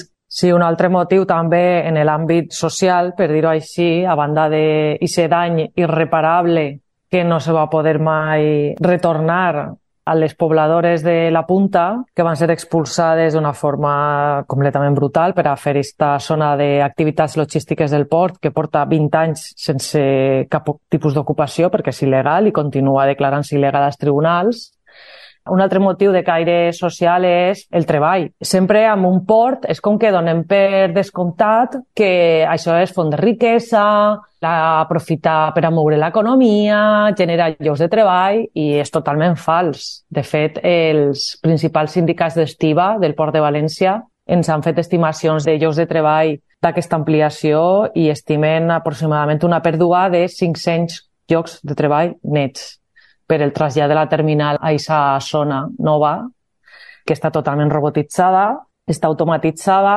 i perquè la terminal que abandonarien de moment no té nòvios. No ha generat cap interès per ser ocupada per una altra empresa, amb la qual els treballadors que estan assignats a aquesta terminal de treball se queden sense feina. I jo crec que també un altre motiu molt important té que veure amb salut, té que veure amb les emissions que genera el port, que són unes emissions brutals, no solament per el tràfic de vaixells, sinó per el tràfic de camions, que s'estima actualment, sense l'ampliació, en uns 6.000 camions al dia, que estan entrant i sint, estan moguent-se per el port, més tota la maquinària que es maneja dins del port per moure els containers d'un lloc a l'altre, etc això genera una quantitat d'emissions que són inassumibles totalment en el context en el que estem i té unes conseqüències de salut més que considerables. L'Albufera és una senya d'identitat per a molts valencians i valencianes. Què passaria en les platges de Sud i en l'Albufera si s'ampliara el port? Estan en risc? Ja està en risc. O sigui, l'ampliació, el que és el dic està fet i encara que l'anterior port tenia conseqüències sobre la regressió del Saler, aquesta ampliació que s'ha fet encara en té més. I això n'hi ha informes independents que ho diuen, n'hi ha estudis importants, augmentaria ràpidament la salinització de l'albufera. L'albufera és un llac d'aigua dolça i per això conté una vida i és paratge per a les aus, és zona Ramsar, és zona molt important per a les migracions de les aus, seria una pèrdua d'aquest llac dolç, seria una pèrdua dels arrossars que n'hi han i seria una pèrdua d'un parc natural en un alt valor biològic i que també és un pulmó verd per a la ciutat i és un pulmó important per a la salut de les persones. I no és gens desdenyable tots els moments que podem passar a prop de la natura en companyia d'altres espècies i tot aquest paratge natural i parc natural està molt més amenaçat per culpa de l'augment de la superfície del port, que impedeix tot aquest moviment natural que té l'arena del nord cap al sud. De fet, ja s'han enregistrat períodes de salinització en els arrossars. La qüestió és ampliar el port, primer seria fins a on, fins a quan, en raó de que ara mateix aquesta ampliació és per a servir als interessos particulars i únics d'una empresa multinacional, que a més tributa en un paradís fiscal que és Suïssa. Tu estàs prioritzant això front a unes persones que habiten a l'entorn de l'Horta i del l'entorn del Parc Natural i les platges del sud, estàs donant prioritat a això a uns negocis, per exemple, basats en el turisme, en l'hostaleria, en la producció d'arròs i altres verdures en l'Horta Sud, en la gent dels pescadors i les pescadores del Palmar. Estàs donant prioritat absoluta, sense preguntar a ningú, d'un negoci privat i particular front a tot no solament una forma de vida o una forma de guanyar-se la vida, sinó a un model cultural que depèn del seu territori, que està vinculat íntimament al seu territori i estàs prioritzant aquests interessos particulars d'una sola empresa a tota l'altra part que n'hi ha. Hem sentit que des de la comissió feu activitats per informar a la població i als dins col·lectius sobre la problemàtica del port. Quin tipus d'activitat esteu fent o heu fet per al tema este de la mani de la problemàtica del port? Hem fet moltes activitats. Es començaren fent xerrades informatives ens preocupa molt la manipulació de la gran majoria de mitjans de comunicació habituals i pensem que n'hi ha moltíssima informació, sobretot sobre les conseqüències externes de l'ampliació del port, que no se compten. Només se compten els efectes positius, però no se parla de tota la quantitat de diners que se va invertir, de totes les infraestructures que se tenen que crear. Hem fet moltes xerrades S'ha fet una exposició molt important en el Centre Cultural del Carmen, hem fet programes de ràdio, articles a la premsa, s'han fet mogolló de concentracions, s'han fet moltes concentracions davant de l'autoritat portuària cada vegada que el Consell es reunia. Hem fet activitats lúdiques per tal d'intentar eixir en els mitjans, també de que la gent mos vegera. S'han fet pintades en el carrer d'artistes compromesos. Altres coses que hem fet ha sigut també, per exemple, organitzar visites guiades en bicicleta, informatives, hem fet accions de carrer, tipus teatralitzacions.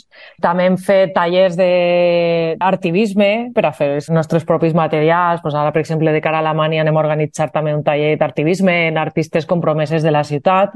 Bàsicament el que intentem és, mitjançant les eines que tenim a l'abast, que no són tantes, mm. intentar fer sabedora la població del que està ocorrent, perquè s'hem donat compte que el port és una cosa molt opaca, del qual la gent de València, a pesar de ser una ciutat amb port, no érem conscients del que està ocorrent ahí. I si no tens informació, no pots tenir una opinió formada. Hem sentit també que teniu un grup de professors de secundària que s'estan formant per a transmitir el missatge de risc de l'ampliació del port també als estudiants, no? Sí, hi ha un grup format de l'Horta i després també hem, hem anat a fer tallers en les escoles i ajudar a, sobretot a tant els professors com als estudiants a tindre pues, una visió crítica, una formació independent, pues, hi ha moltes activitats molt interessants. Per exemple, pues, com anar a fer un taller de ràdio en els adolescents. Tallers pràctics que, a més, dins de les escoles fan que se millori el, el pensament crític. Sí, també inclús a nivell universitari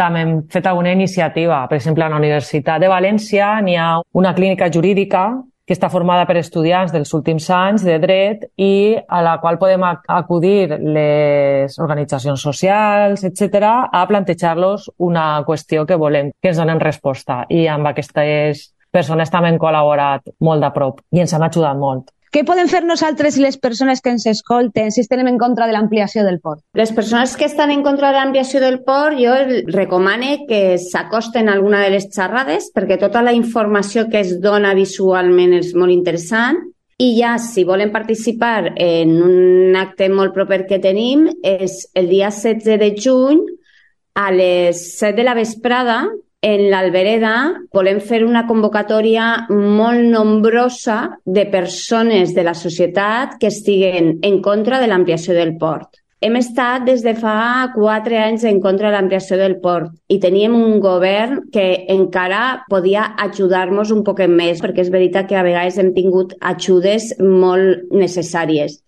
I justament ara que anem de cara a un govern que segurament li donarà un vistiplau ràpid a l'ampliació del port, el que necessitem és que la gent estiga molt activa al carrer i per això convoquem el 16 de juny una marxa que volem que siga multitudinària. I si volen anar al Calfat Motors, aquest cap de setmana, divendres, dissabte diumenge, estarem al riu, a la Fira Alternativa, i podran adquirir també material relacionat amb el tema, inclús unes samarretes que acabem de fer, estan calentetes del fons, que ens ha fet el disseny Steve, que és un artista molt compromès d'art urbà de València i ens ha fet un, un disseny que és meravellós. Tenim també una cartelleria molt xula i també pues, la gent que li agrada penjar cartells i vulgui penjar cartells en el seu institut, en la seva peluqueria, en el comerç de barri, pot passar per carrer Volta i ahir podrà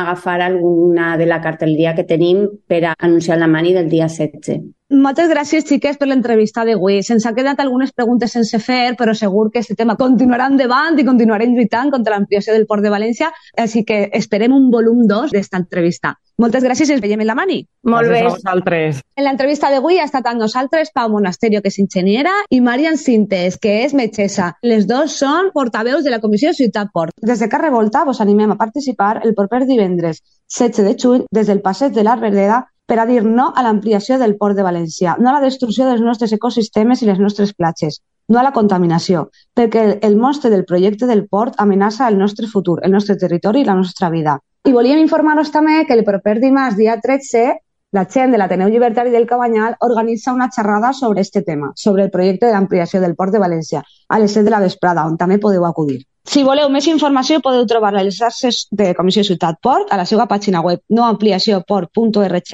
i també podeu participar posant el hashtag noampliacioport València amb les vostres fotos de la mà i les vostres publicacions. Entre totes, tot. Moltes gràcies per escoltar-nos i ens veiem els carrers.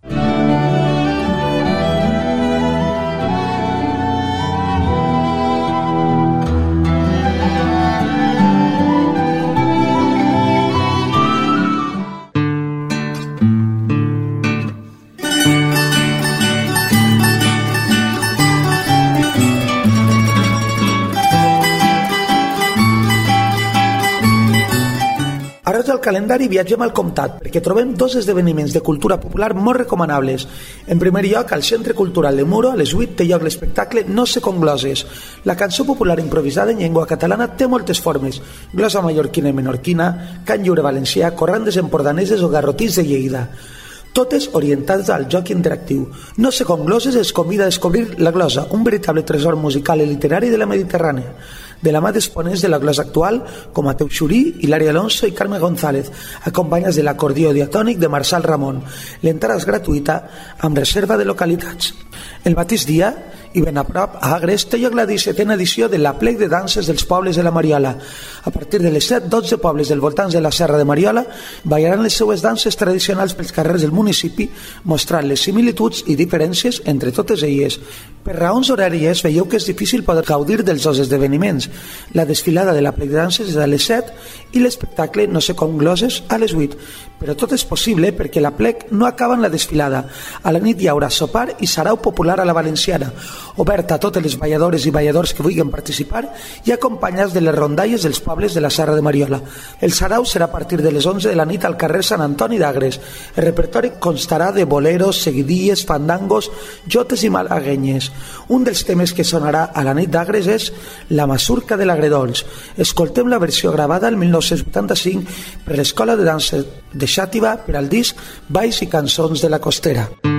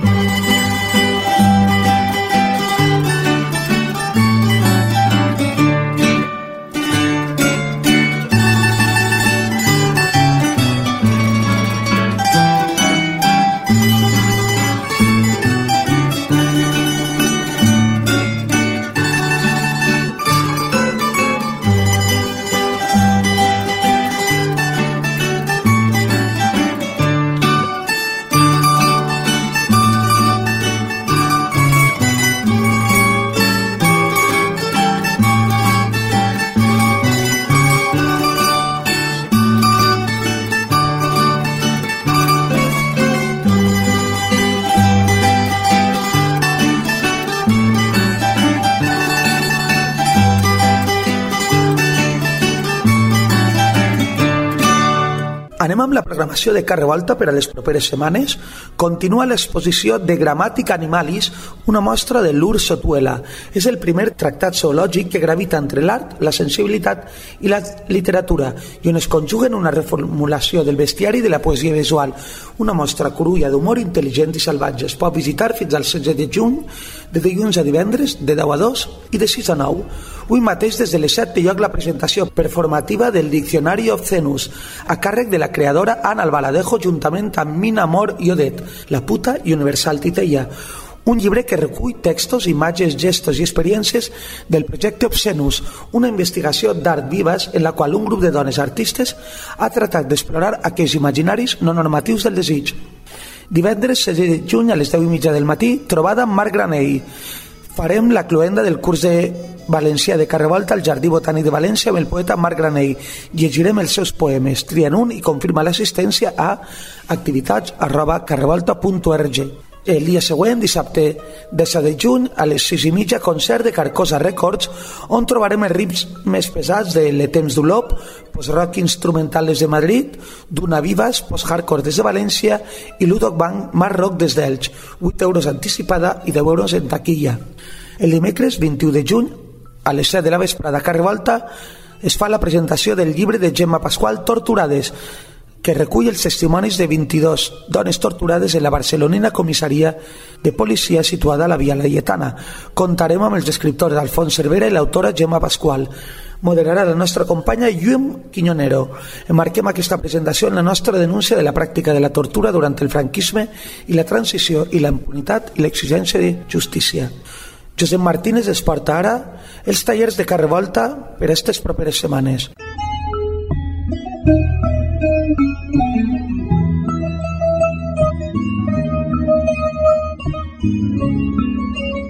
Per a més detalls i per a inscriure-vos podeu adreçar-vos a la nostra web carrevolta.org i hi ha una pestanya que diu tallers. En primer lloc, vos direm que tenim una novetat, que són uns tallers adreçats a adolescents sobre il·lustració, art urbà, percussió, rap, estan impartits per Isabel Guirau i són els divendres de 5 i mitja a 7 de la vesprada.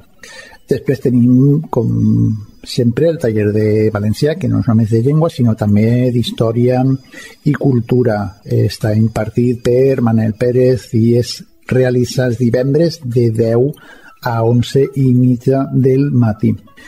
També tenim una temporada més el taller de tango amb el mestre Luciano Blanco. Segons Google és l'acadèmia de tango més bona de tota València, la millor valorada. Us la recomanem. Els horaris d'aquesta tardor i hivern són els dimarts, els dimecres a les 9 i els dijous a les 8 i mitja. I per acabar els dimecres de 9 i mitja a 11 tenim yoga.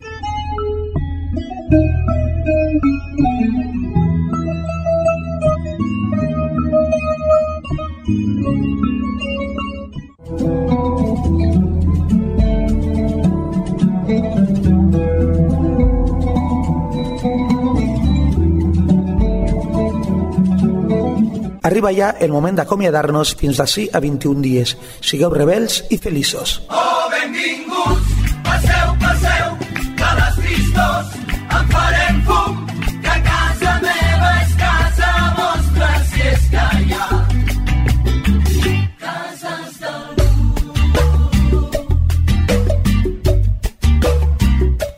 Hola Jaimito i Doña Urraca, en Carpanta i en Barba Azul, Frankenstein i l'home llop, el comte Dràcula i Tarzan, la monachita i Peter Pan. Bona nit, senyor King Kong, senyor Asterix i en Taxi Gay, Roberto Alcázar i Pedrín, l'home del sac i en Patufet. Senyor Charlotte, senyor Belix,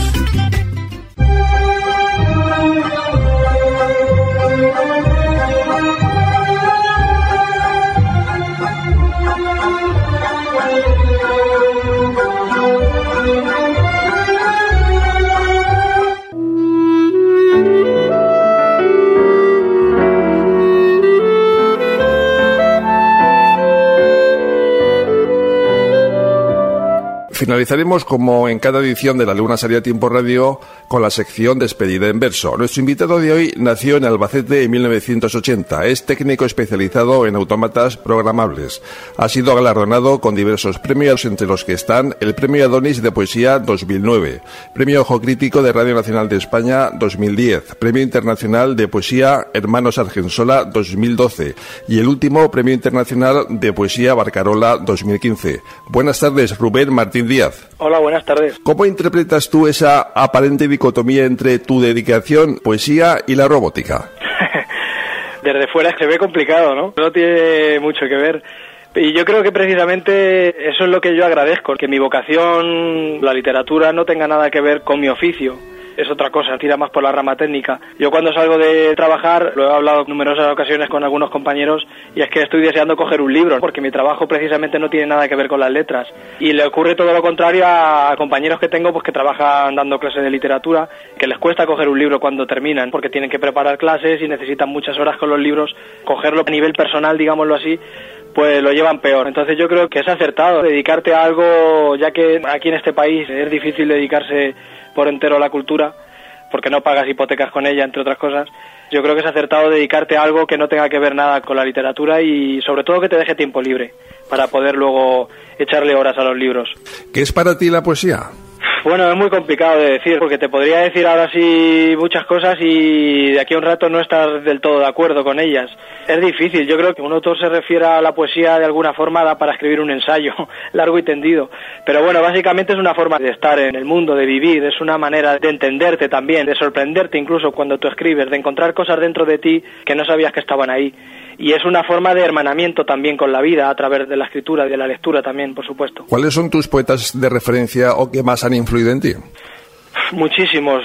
Yo creo que es que son tantos a los que nos apasiona la literatura no paramos de leer y te van influenciando todos, incluso los que tú crees que no te influencian probablemente sean los que más te influencian.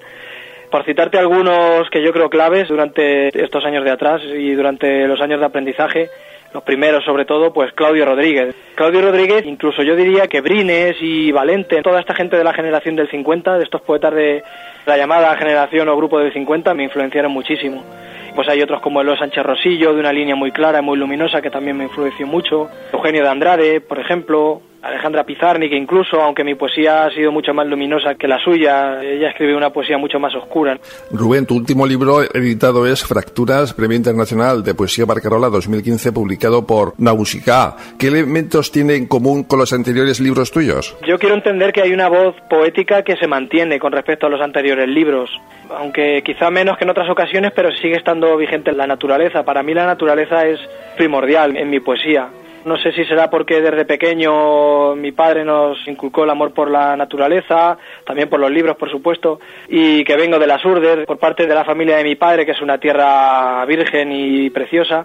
No lo sé, quizá por todo ello pues tiene tanta importancia la naturaleza. También encuentro que la poesía encuentra en la naturaleza un medio muy rico. A través de la naturaleza la poesía encuentra otras vertientes que van más allá de lo natural, que casan muy bien con el interior del propio ser humano. Es un poco complicado de explicar, son sensaciones que yo tengo al tratar la naturaleza en mi poesía. Lo que pasa es que este último libro se desmarca un poquito porque trata el tema de las pérdidas, de los seres que queremos, evidentemente trata el tema de la muerte. Choca un poco con los anteriores libros que eran muy luminosos, muy celebrativos. Aquí es una poesía que aunque no llega a ser derrotista, pero sí es más oscura, ¿no? Es una poesía más cerrada. También me gusta experimentar y creo que este libro da un paso adelante en ese sentido.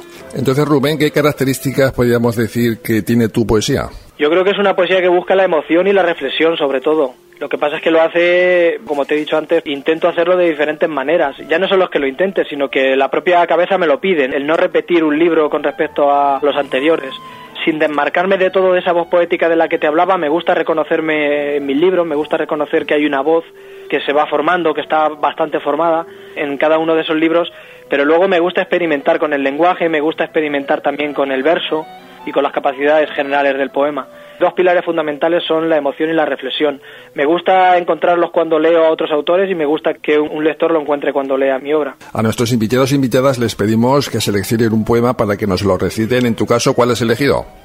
Voy a leer el poema que cierra el libro, Fracturas, como digo, que trata el tema de la muerte, de las pérdidas, un poema que te da la mano con la literatura, con la propia poesía. Se titula Yo escribo para ser un hombre libre.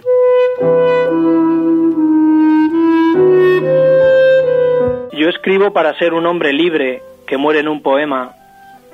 Tú mueres para que yo lo escriba, para que muera en el poema escrito, con la palabra exacta, libertad. Tú estás muerta y yo muerto. El poema se cubre con la sábana negra de tinta y luto, o el blanco que de fondo lo niega. Sin poema no hay nadie que confirme la realidad de la que estamos hechos. No somos, no existimos. Por lo tanto, quien escribe al poeta es el poema, y nunca lo contrario.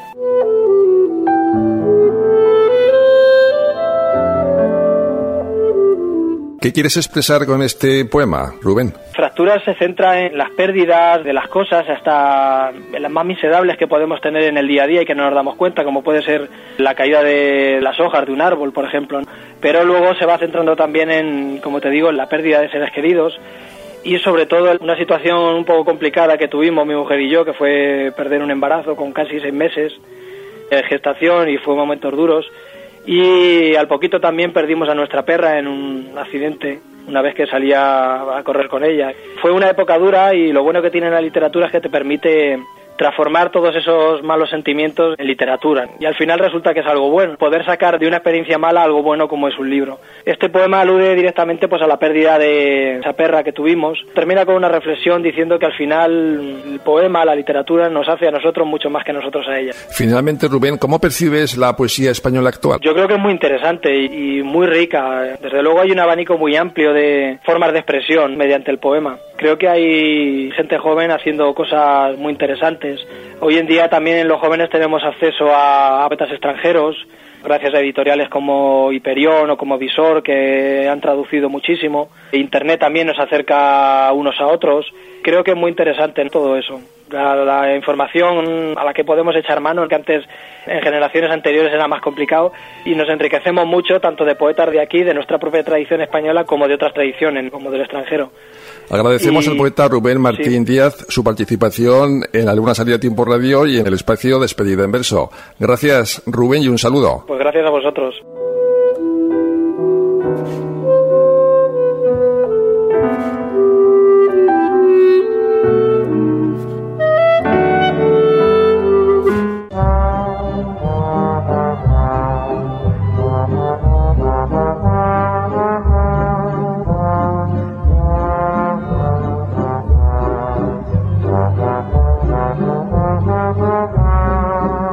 Gracias por tu atención. La Luna Sale a Tiempo se despide con una frase de la escritora Gioconda Belli. La derecha carece de trascendencia, es dura, materialista e individualista.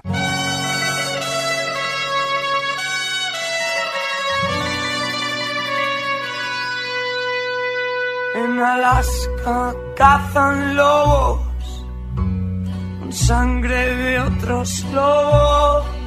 Si deseas volver a escuchar o descargar los podcasts de La Luna Sale a Tiempo o alguno de sus espacios, conecta con la página de la Unión de Radios Libres y Comunitarias de Madrid, www.audio.urcm.net.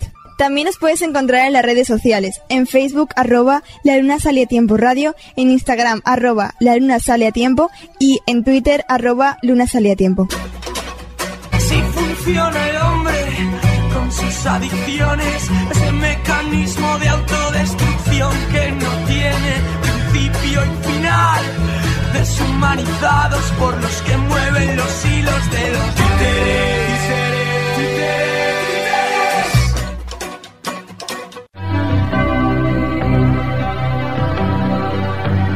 Con nuevos espacios. En aquel momento una señora caritativa asomó la cabeza por la puerta. Desde 1999, colaboradores noveles y veteranos. Lo siento mucho, ranita, pero es mi naturaleza. Como referente, la divulgación cultural, científica y tecnológica. La luna sale a tiempo, los viernes en Radio Clara de 19 a 21. Puedes descargar los podcasts del programa o sus espacios en la página de la Unión de Radios Libres y Comunitarias de Madrid. Presenta y dirige Enrique Tebar.